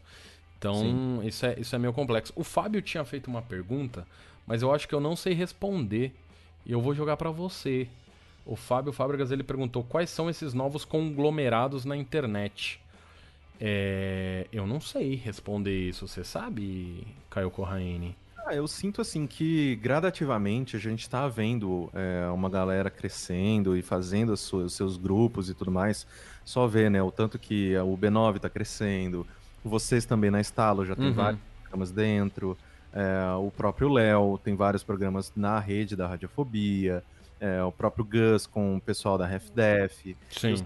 Que é, esses, esse, é, é, esses grupos que estão aglutinando podcasts, né, seja é, por interesse de tema, seja por interesses é, pessoais, as pessoas se gostam e estão juntando todos os programas, isso facilita, na minha opinião, é, uma, com, um, um, compartilhamento de estrutura, uhum. né, porque, por exemplo, todos os programas do B9 são gravados no estúdio do B9. Sim. Então, né, já facilita. Acho que não são todos, mas a maioria parte são gravados nos estudos, nos estúdios lá do pessoal do B9. É, então, né, já tem esse compartilhamento de, é, de estrutura. Os podcasts da RefDef também, eles têm um puto estúdio legal lá. É, mas isso facilita também, às vezes, para vender, né? Porque quando você vai, tipo, chegar, às vezes, bater um papo com um patrocinador, você pode oferecer o pacote. Que é o que Sim. faz, que é o que você se. Que, que é, é uma coisa que eles fazem muito lá fora. Né? Tanto que tem muita gente que reclama assim, tipo, ah, não aguento mais ouvir da, dos colchões Casper. Não uhum. aguento mais ouvir do. do do Squarespace. Cara, eu adoraria que tivesse isso aqui. Sim. Essas empresas que vão e falam, ó, eu vou patrocinar todos esses programas.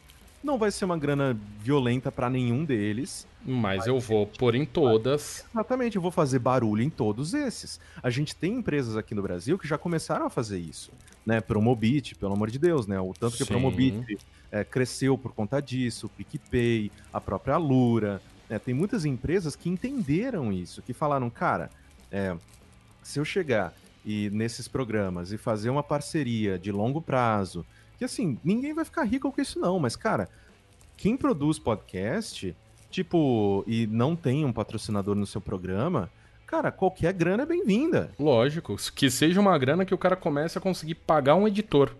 Uhum. Pronto. Pra, pro, pro cara já é ótimo. Imagina o cara ter que parar de gastar tempo com edição pra poder produzir mais coisa. Pronto, já fechou a conta já. E aí que é o que eu falo, falta dinheiro ah, na, na podosfera, que isso vai funcionar mais. Eu, um dos podcasts que eu escuto lá fora é o Bombcast, né? Que é do Giant Bomb, que é o meu site favorito de games. E eles fizeram, cara, foi, o- foi o spot, o, o spot mais legal que eu já ouvi na minha vida. Que é o spot da. Ai, como que é o nome do negócio? Não cara, sei. é um chiclete de. É um chiclete de Viagra. Tá.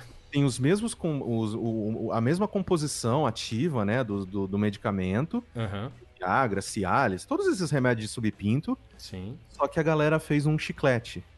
Então você vai, masca aquele chicletinho antes de se divertir, E se E- diverte. o, o soldado tá mais ativo do que o normal. E cara, eu, eu ouvi isso, eu falei, puta que pariu, eu quero um anunciante desse pra mim. Sim.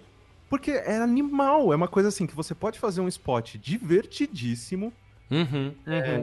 e é uma coisa que chama atenção e, tipo. E é é assim, tipo, do mesmo jeito que, sei lá, a- o Promobit faz. O Promobit faz muito bem. Quando eles chegam na, sei lá, tipo, ah, não, na Black Friday, todas essas coisas, assim. Claro que o Promobit ainda é uma empresa enxuta, né? A gente Sim. não pode ficar falando Promobit apoia o ano inteiro. É, tipo, não. ele tem, né, os pontos mais altos do ano que eles, que eles querem colocar essa grana para ter esse retorno.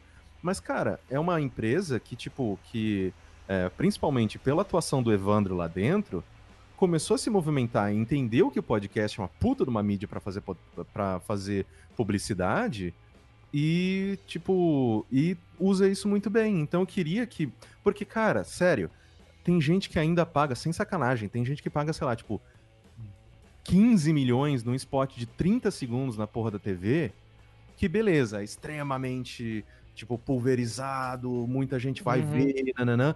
Mas cara, pensa que com tipo uma parcela micro desse dinheiro, ele podia fazer um, ele podia fechar com podcast por um ano. Sim. E vai atingir talvez um público muito. Talvez não, com certeza ele vai atingir um público muito melhor, porque, sei lá, se o cara pega e anuncia ah, no, no, por exemplo, no Rebobinando, que fala de cultura pop, e que vai ter gente que tá ouvindo ali muito focado nisso, e a, a marca do cara é sobre isso, pronto, ele já atingiu ali o público dele muito melhor do que atirar na Globo e tentar pegar um monte de gente ah, pulverizado e tal. Eu, eu concordo bastante com você, principalmente na- nessa ideia de, de ter vários programas e tal. Acho que é, é algo que. É um planejamento de longo prazo que essas Sim. empresas elas não estão acostumadas. Porque elas estão acostumadas ao quê? Compra o spot na Globo porque, sei lá, ah, esse mês tá barato, ou porque vai estar o final da novela, ou não sei. Cara, sério, se, se, se- essa mensagem chegar em alguém de agência, tipo, pensa que por uma fatia minúscula desse investimento, Sim, você fecha com um ótimo programa por muito tempo. sim com aí, tranquilidade. Semana após semana, aquela. aquela E assim, é semana após semana e depois é de eternum. Porque esses programas eles vão continuar no feed Uhum. e, a não ser que esteja estipulado no contrato, a pessoa não vai reeditar o programa para tirar o spot. Sim, total, total. E é o que a, o que a Laura falou aqui, que o podcast ele tem mais engajamento também. O público é muito mais fiel. É só eu ver aqui. Eu fiquei dois anos sem fazer esse podcast quase. Tem gente aqui no chat que me ouvia há dois anos atrás e tá aqui de volta, sabe? Então, tipo, realmente é um público que gosta, é um público que ouve, que confia. Uh, tanto que é por isso que, apesar de não. de realmente não ter tanto anúncio, não ter vindo tanto anunciante depois que, que a Globo apareceu, mas aqui pela Estalo, a gente tem planos de esse ano ainda fazer projetos de audiodrama, de storytelling, lançar esse ano coisas novas para justamente para poder chegar numa marca e falar, ó, oh, olha tudo isso aqui que a gente tem. Vamos fazer alguma coisa? Vamos uh, fazer um pacote de anúncio e você vai ter o seu spot em todos esses programas durante X tempo. Eu acho que isso é muito importante. Uh, o que o Marcelo está falando ali, que a TV não atinge mais todo mundo. E realmente não. A TV ainda atinge muita gente, mas a. Não sei, eu vi outro dia que o. A Globo ela não vende mais o Big Brother por audiência do Ibope. Ele vende por interação no Twitter e no Facebook. É. Ou seja, para Globo já não vale mais a pena falar que ah não, a gente bate 30 pontos no Ibope vale falar que foi Trend Topics durante X mil horas na semana. Então, Sim. É, essa mudança que está acontecendo precisa vir para o podcast agora. As agências precisam entender que sai muito mais barato e, tem, e é muito mais assertivo patrocinar um podcast, seja da forma que for, porque não necessariamente precisa ser um spot igual faz a, a Promobit, ela faz um spot geralmente ali perto da Black Friday, porque é quando eles querem mais acesso no site. Uh, a, a Lura, por exemplo, faz o ano inteiro, quase, com, com o pessoal que está aí, o PicPay também. Mas a GE, ela faz um podcast que não fala sobre a GE em nenhum momento, mas que é trazido até você pela GE, e ponto. Sim. Então, eu, quando eu, a gente chega nisso. E a partir do momento que o conteúdo é do caralho, uhum. você ganha a empatia da galera que tá ouvindo. Sim, sim. A pessoa, às vezes, ela nem percebe que aquele podcast foi patrocinado, porque só tem no final um aviso, alguma coisinha tal, e beleza, a pessoa não vai uh, fugir do podcast por causa disso. Ela vai continuar ouvindo, ela vai gostar do, do, do anúncio. E isso é uma coisa que a gente vê. É muito difícil o ouvinte de podcast reclamar do anunciante. Nossa, é muito difícil. Eu acho que eu vi pouquíssimas vezes. Só, só rolava muito, por exemplo, no começo, é, de tipo, sei lá, é, principalmente no caso do Nerdcast. Uhum. Porque o Nerdcast é aquele negócio que é aquele é, programa gigantesco. Sim. E aí, quando começou a ter anúncio, pelo fato deles já terem uma audiência muito grande, sempre vai ter a minoria reclamona, né? Sim, a, sim. a minoria reclamona nunca tá bom, nada, nunca. Exato. E o trabalho dela é reclamar. É, mas eu sinto que é, tem muita gente, tipo, principalmente, sei lá, por exemplo, quando é, eu fazia parte do jogabilidade e a gente tinha um spot, nos comentários tinha gente comemorando. Sim. Falando, Caralho, porra, sim, vamos! É isso aí, vamos aí e tal, você que tem. Tipo, porque é, sabe que é, isso é importante para quem produz conteúdo. Uhum, uhum. Sim, não, total. Eu lembro Teve recentemente um cara que reclamou um pouco que ah, tem muita propaganda da Lura toda hora, não sei o quê. E isso no, no famigerado grupo dos podcasters BR lá, aquele inferno na Terra. É... Que sacanagem, eu saio, o Vitinho me coloca de volta. Ah, mas se, se eu perceber que você saiu, eu vou te pôr de volta também. É importante estar tá lá, Caio. Tem que passar é, raiva. Não, mas... caralho, velho. É só não ler. É o cara reclamou e todo mundo embaixo falou que não, é legal, porque tá trazendo dinheiro e tal. E é isso que a gente precisa. E aí, só mais uma pergunta aqui. Eu sei que o papo tá gostoso, o papo tá bom, mas é, senão o programa fica muito longo e as pessoas depois reclamam comigo que os outros não são tão longos. É, mas, olha só. O Fábio perguntou se tem. qual é a parcela econômica da sociedade que ouve podcast e se tem dados sobre isso. E eu vou te falar, assim, como produtora, é meio que um tiro no pé, mas a gente não tem dados exatos sobre isso. Uhum. A gente tem alguns, tem algumas pesquisas que foram feitas, mas que eu ainda acho que essas pesquisas precisam ser feitas ainda melhores. É, não, assim, eu sinto que, por exemplo, né, tipo, o pessoal da Pod Pesquisa. A Pod Pesquisa. É uma ela... excelente pesquisa. É uma excelente pesquisa, tem dado pra caralho, assim, Sim. assim, ajuda muito. Só que, por exemplo, quando você pega, sei lá, um top 10 da Pod Pesquisa, é legal para você ter uma noção dos podcasts que são mais, são mais citados e tudo mais. Só que ao mesmo tempo, é uma, empre... é, é uma, é uma pesquisa que é divulgada principalmente por produtores de podcast, Uhum. nas suas redes sociais e tudo mais. Isso não considera pessoas que não fazem, não fazem propaganda da pod pesquisa. Exato. Eu agora faço parte da Omni e a Uhum. Omni tem é, o- a- todos, os- todos os podcasts da Globo estão dentro da Omni. E os números da- dos podcasts da Globo são muito, muito grandes e nunca são Óbvio. levados em consideração em nenhuma pesquisa. Porque quem ouve os podcasts da Globo não tá respondendo pesquisa. Sim. Então, tipo, é...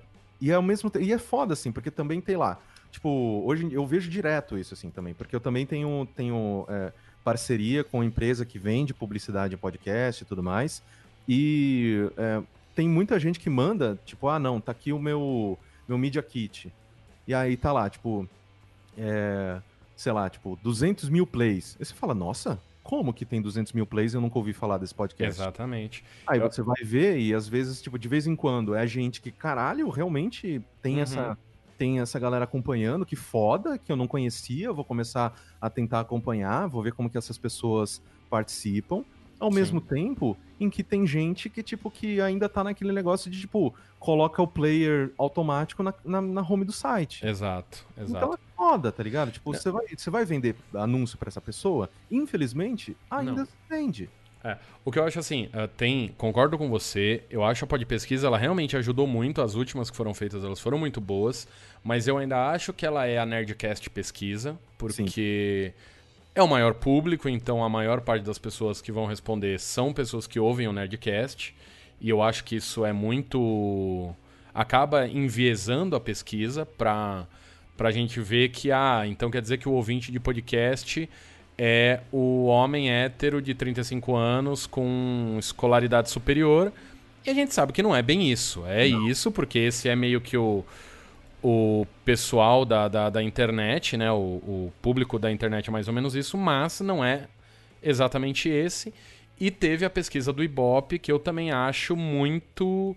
Não, Ah. a pesquisa do Ibope foi uma sacanagem. Vamos lá, vai. Ela teve vários. Ela teve alguns pontos legais, mas a hora que falaram que o player mais. Que onde mais se ouvia podcast era o YouTube, e ali quebrou todo o resto da pesquisa, porque. não- O que foi bom, porque não sei se você viu que o YouTube montou um estúdio pra podcast agora, né? Sim, montou lá no Rio de Janeiro É. e eu acho do caralho isso, porque. E, cara, a gente tá vendo uma movimentação. Tipo, eu tô pra lançar um projeto junto com o pessoal da Twitch. É, isso é legal. A gente ainda tá formulando, a gente tá formatando. Eu vou fazer um curso agora. Eu falei pra eles, cara, vamos lançar esse projeto depois do curso tal, porque eu vou ter mais dado, vou ter mais. é, Não é mais experiência, PC, sim, tem. sim. É, então eu acho melhor. Mas, tipo, te dou um dado. Sabe qual que é um dos maiores podcasts do Brasil e que nunca vai aparecer em nenhuma pesquisa? Qual? O podcast do Cortella. É verdade. É um dos maiores. Assim, é o segundo da Globo. Só Sim. perde pro assunto. E não vai aparecer na pod pesquisa Não vai jamais. aparecer nunca em nenhuma pesquisa. Uhum, uhum. Sabe? Então, tipo, o Cortella, ele bate fácil meio milhão por episódio. Sim, mas não vai nunca aparecer em algum lugar. Não. Sabe? Porque a, a- que nem a gente tá vendo aqui o pessoal do chat discutindo, Uhum. porque quem vai responder as pesquisas é a galera que é apaixonada, que tá envolvida, Exato. que vê aquele negócio, vê alguma coisa de pesquisa, de, de podcast, não sei o que tem, tá lá, não, porque eu vou colocar aqui, o meu podcast é favorito, nananana. Só que, tipo, o Cortella, ele é meio onisciente, tá ligado? Tipo, ele tá. Ele, é, todo mundo já ouviu alguma coisa do Cortella, já viu Sim. um vídeo do Cortella, já sabe quem é o Cortella. Só que quando você vai colocar lá, qual que é seu podcast favorito, seu podcast mais ouvido, você vai colocar o Cortella? Não. Sabe? Então, tipo, isso é um, um pouco complicado, sabe? Porque é, a gente vê que falta realmente boas pesquisas de mercado, Sim, falta falta. a gente entender mais o mercado, porque se a gente para pra pensar que, sei lá, tipo, ah, qual que é o maior podcast do Brasil? É o Nerdcast. Ok, Nerdcast direto fala que, ah não, porque a gente tá batendo um milhão por episódio. Uhum. Se a gente pega isso como base e faz um retroplanejamento ali de tipo, ok, o maior podcast do Brasil tem um milhão de ouvintes por semana, cara, um milhão é 0,05% da população brasileira. Sim, é nada. Não é nada. Nadinha. Absolutamente nada. Uhum. Então, é... só que ao mesmo tempo, não dá para colocar como tipo, ah, não, beleza, então só 0,5. Eu não sei se eu tô fazendo a matemática certa, por favor, me recorrijam. Talvez esteja. De humanas. É, porque tem 200 milhões e aí. Blá. Então, é... se a gente for pegar isso, a gente fala, caralho, é pouquíssima gente que ouve podcast. Ao mesmo tempo que a gente sabe que não. Que é uma, é uma porcentagem muito maior de pessoas que escutam podcast. Sim. Então, é, cara, assim, eu sinto que esse é o momento é, mais legal das nossas vidas profissionais. Sim, sim. O pessoal no, no chat tá falando muito, ah, o Spotify tá trazendo números tal. Uh, sim, a gente tem relatórios melhores com o, com o Spotify, mas só sobre o Spotify. A gente não consegue uh, jogar isso para outros. Consegue por, por relação, né? Tipo, mas não é. Não dá para falar que é preciso, que ah, tem. Uh, o, o, mesmo número do Spotify vai ter nas outras plataformas, mas já é um, algo que a gente já consegue ter pelo menos um dado demográfico já fica um pouco melhor. É, é, a principal plataforma hoje de, de, de, gente que ouve, das pessoas que respondem é, o, é a principal. A maioria das pessoas migrou tirando o pessoal que é realmente hard user de podcast, que adorava desde sempre, uh, mas muita, muita gente entrou na Podosfera ouvindo pelo Spotify e muita gente migrou. Eu sou uma das pessoas que migrou pro, pro Spotify porque só preciso ter um aplicativo no meu celular, não preciso ter dois, três. Uhum. É, mas a gente sim, a gente tem mais, mais dado, né, mais acesso com o Spotify mas eu também não, não é. A, a, não tem como a gente colocar como, como realidade, porque eu vou saber só do meu, não vou saber do seu, não tem como olhar. Sim. A Natália acabou de perguntar, inclusive, se o Spotify libera números gerais, um relatório anual do cenário todo. Não, não tão aberto assim, eles já soltaram algumas coisas, mas é bem fechadinho. É, do meu podcast eu sei, de todos os podcasts da, da Estalo, por exemplo, eu tenho os acessos. Mas de modo geral, assim, por exemplo, para eu saber quantos downloads teve o Minha Primeira Vez do Caio, eu preciso perguntar para ele. Se ele quiser, ele me fala. Não tem Sim, outra forma. Não é igual o YouTube, eu consigo só entrar no canal do cara e olhar. Sim. Mas. Ou esconda, sei lá. É, exato. Mas respondendo uma pergunta do Fábio, que ele fez lá em cima, eu acho que sim, eu acho que falta realmente pesquisa de verdade, uma empresa real de pesquisa uh, fazer uma pesquisa de verdade e antes ela precisa entender o que é podcast. Sim. Porque o que eu acho que aconteceu com o Ibope foi eles fazerem uma pesquisa sem entender antes o que era podcast. E aí deu que o, o maior player é. É. Como é que fala? YouTube. É o YouTube. Tipo, isso completamente. né? Irreal, porque tem podcast que nem tá no YouTube. Então não, a maioria não está no YouTube, né? Então é impossível. É, mas assim, é algo que já valeu a pena por ver alguns outros dados demográficos de podcast. Mas eu acho que são essas, essas duas coisas que, a hora que isso melhorar, aí a, a, o podcast vai começar a funcionar como é na gringa. A gente ter números melhores, ter empresas fazendo pesquisas e ter agência e tal, entendendo o que é podcast, sabendo como anunciar em podcast e quando as agências uh, se adaptarem ao formato de publicidade, e aí eu não sei nem se pode, que eu lembro que tem um monte de regra e talvez não possa, uh, como faz nos Estados Unidos. Que nos Estados Unidos você pode entrar num site e falar, ó, tá aqui o meu spot é esse aqui, coloque em todos esses X podcasts. Hum. Em todos os podcasts que atendam essas exigências minhas aqui e pronto. E toma aqui uh, X mil dólares e divide esse dinheiro para todo mundo que pegar esse, esse negócio. E eu acho que aqui não pode, mas. É, mas seria, seria interessante. E a hora que acontecer isso, eu acho que sim, a, a, a podosfera vai, vai melhorar. E a, alguém falou aqui sobre o. Cadê? O Han. É, cadê? Não vi aonde. Alguém falou do, do Spotify for Podcasters, que foi um evento muito legal do, do Spotify, principalmente por ser o primeiro lugar no mundo que fizeram foi aqui no, uh, no Brasil, né? Então, tipo, isso é muito legal.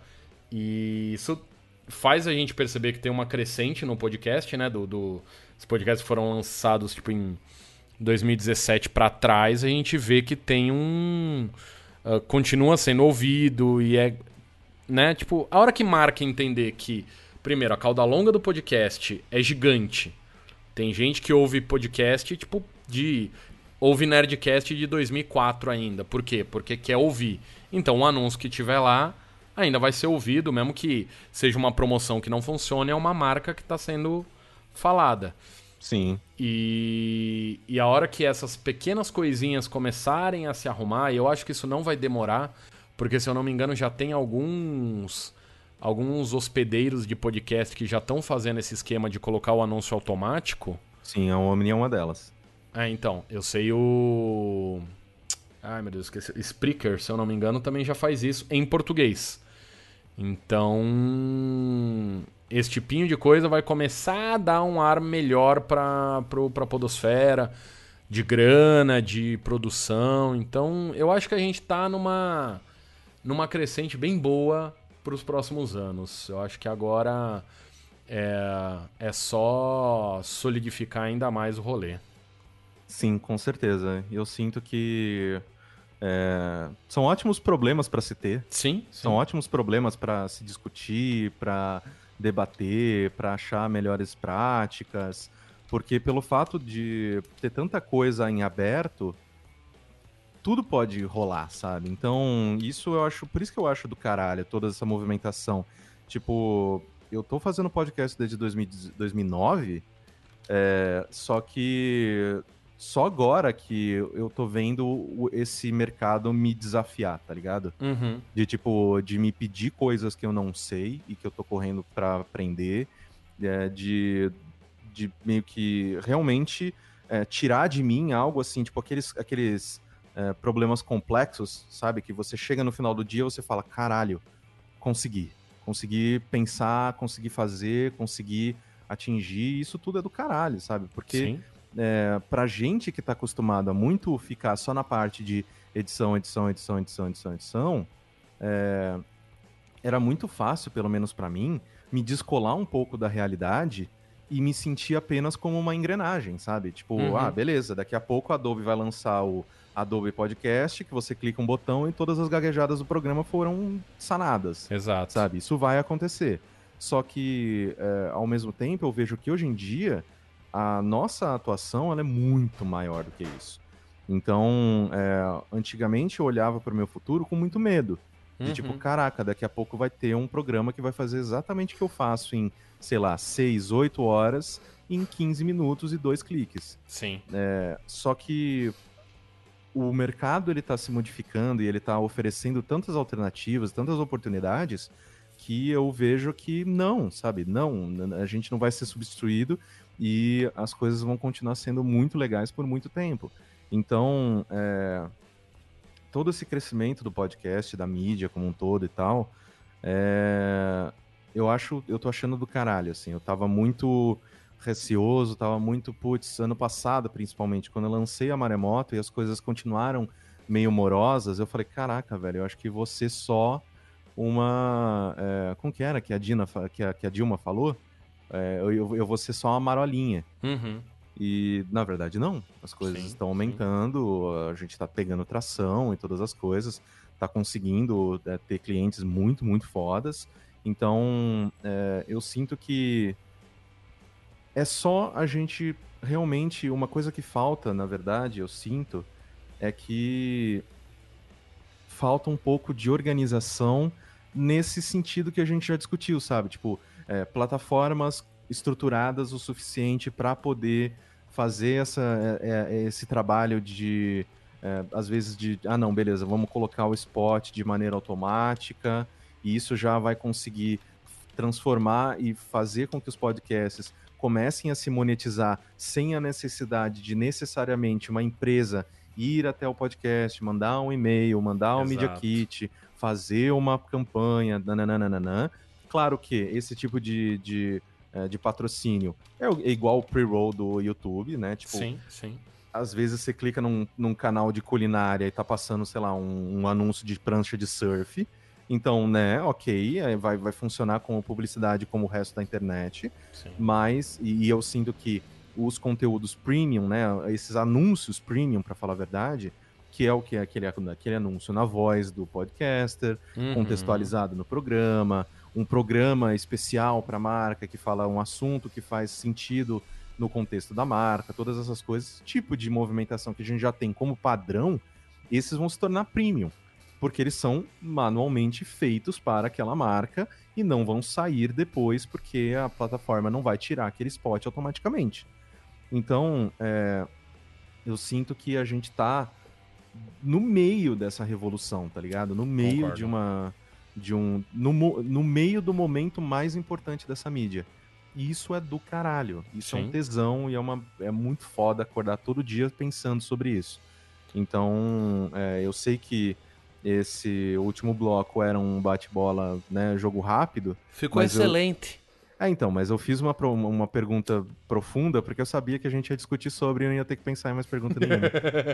acho ótimo, acho ótimo. Caio, então infelizmente, eu sei que esse papo tá muito gostoso, mas terei que terminar esse podcast. E aí o, a plateia inteira faz um ah, igual o Jô Soares, porque é só para isso que eu tenho esse programa. É, mas foi muito bom, excelente papo, excelente final aqui agora. Essa conversa foi realmente muito boa.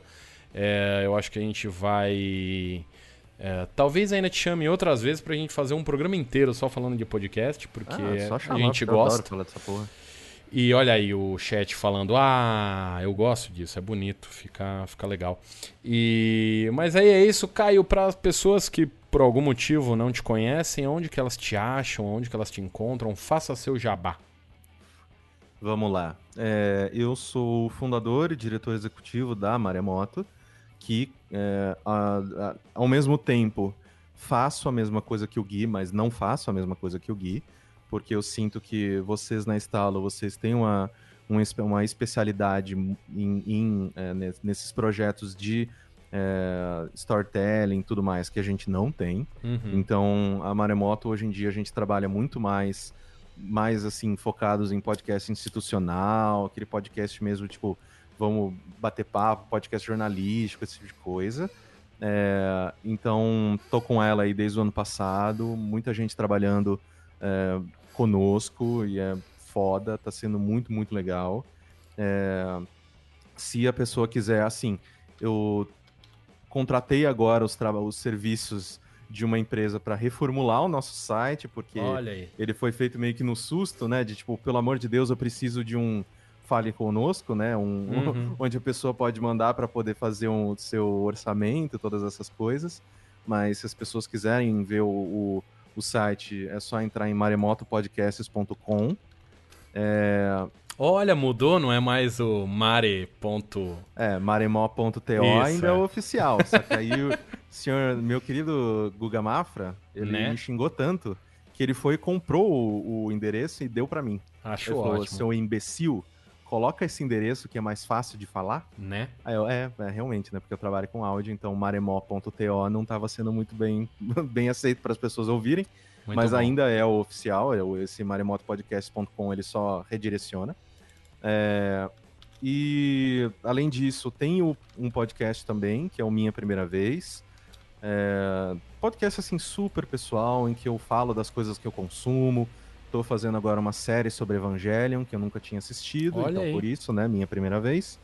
É, vou discutindo episódio por episódio sobre as coisas que aconteceram, os meus, os meus pareceres, todas essas coisas. Tem episódios muito bons, assim, que não são dessa série principal, que é o episódio do Chico Bento e o episódio do Amarelo do Emicida, que as pessoas amaram e eu fico Sim, muito feliz. Muito bom. É... E além disso, faço live na Twitch, porque eu sou imbecil e não quero ter tempo livre, né? Pra que tempo livre, Caio? Você já é, dorme. Exato, então. Tempo livre é pra dormir. Né, também faço lives na Twitch, lá no twitch.tv barra Caio Corraine. É, capaz que saindo daqui eu, eu abro uma livezinha assim, tipo, de umas duas horinhas, porque eu tenho gravação amanhã às 10 da manhã, então não posso ficar muito. Olha aí que gostoso. Mas é isso. É só procurar em todas as redes sociais, arroba Caio Corraine, que eu sempre tô falando sobre o que eu tô fazendo. Olha aí, muito bem. Então é isso, Caio. Muito obrigado. Foi sensacional a sua participação. Gostei muito. É, vamos fazer mais vezes, já que a gente fez. Já que se deu bem em um, um programa que era para ter uma hora e teve duas, vamos fazer o próximo com quatro horas de duração. Foda-se, vamos ficar um dia inteiro, fazer 24 horas. Mas é, senhoras e senhores, você que está ouvindo pelo chat, é, pelo chat não, desculpa, pelo feed do, do desse podcast, é, saiba que a gente está ao vivo aqui, com interação no chat. Então, toda quarta-feira, às 22 horas, no YouTube, a gente está aqui ao vivo. Você pode vir assistir e participar. E se você não pode participar, ouça aí também pelo feed. Se você tá no chat quer ouvir de novo, ouça, vá lá no, no Podia Ser Pior, em qualquer plataforma você encontra. E é isso, senhoras e senhores. Muito obrigado, muito obrigado, Caio. Foi maravilhoso ter você aqui. Uh, as vinhetas ficaram muito boas com, com você. Depois aconselho que você ouça o episódio para ver como é que são as vinhetas e ver como ficou uh, bonito a sua finalização. E é isso, senhoras e senhores. Nós vamos ficando por aqui. Um forte abraço e tchau, tchau. Tchau. Now the world don't move to the beat of just one drum. What might be right for you may not be right for some.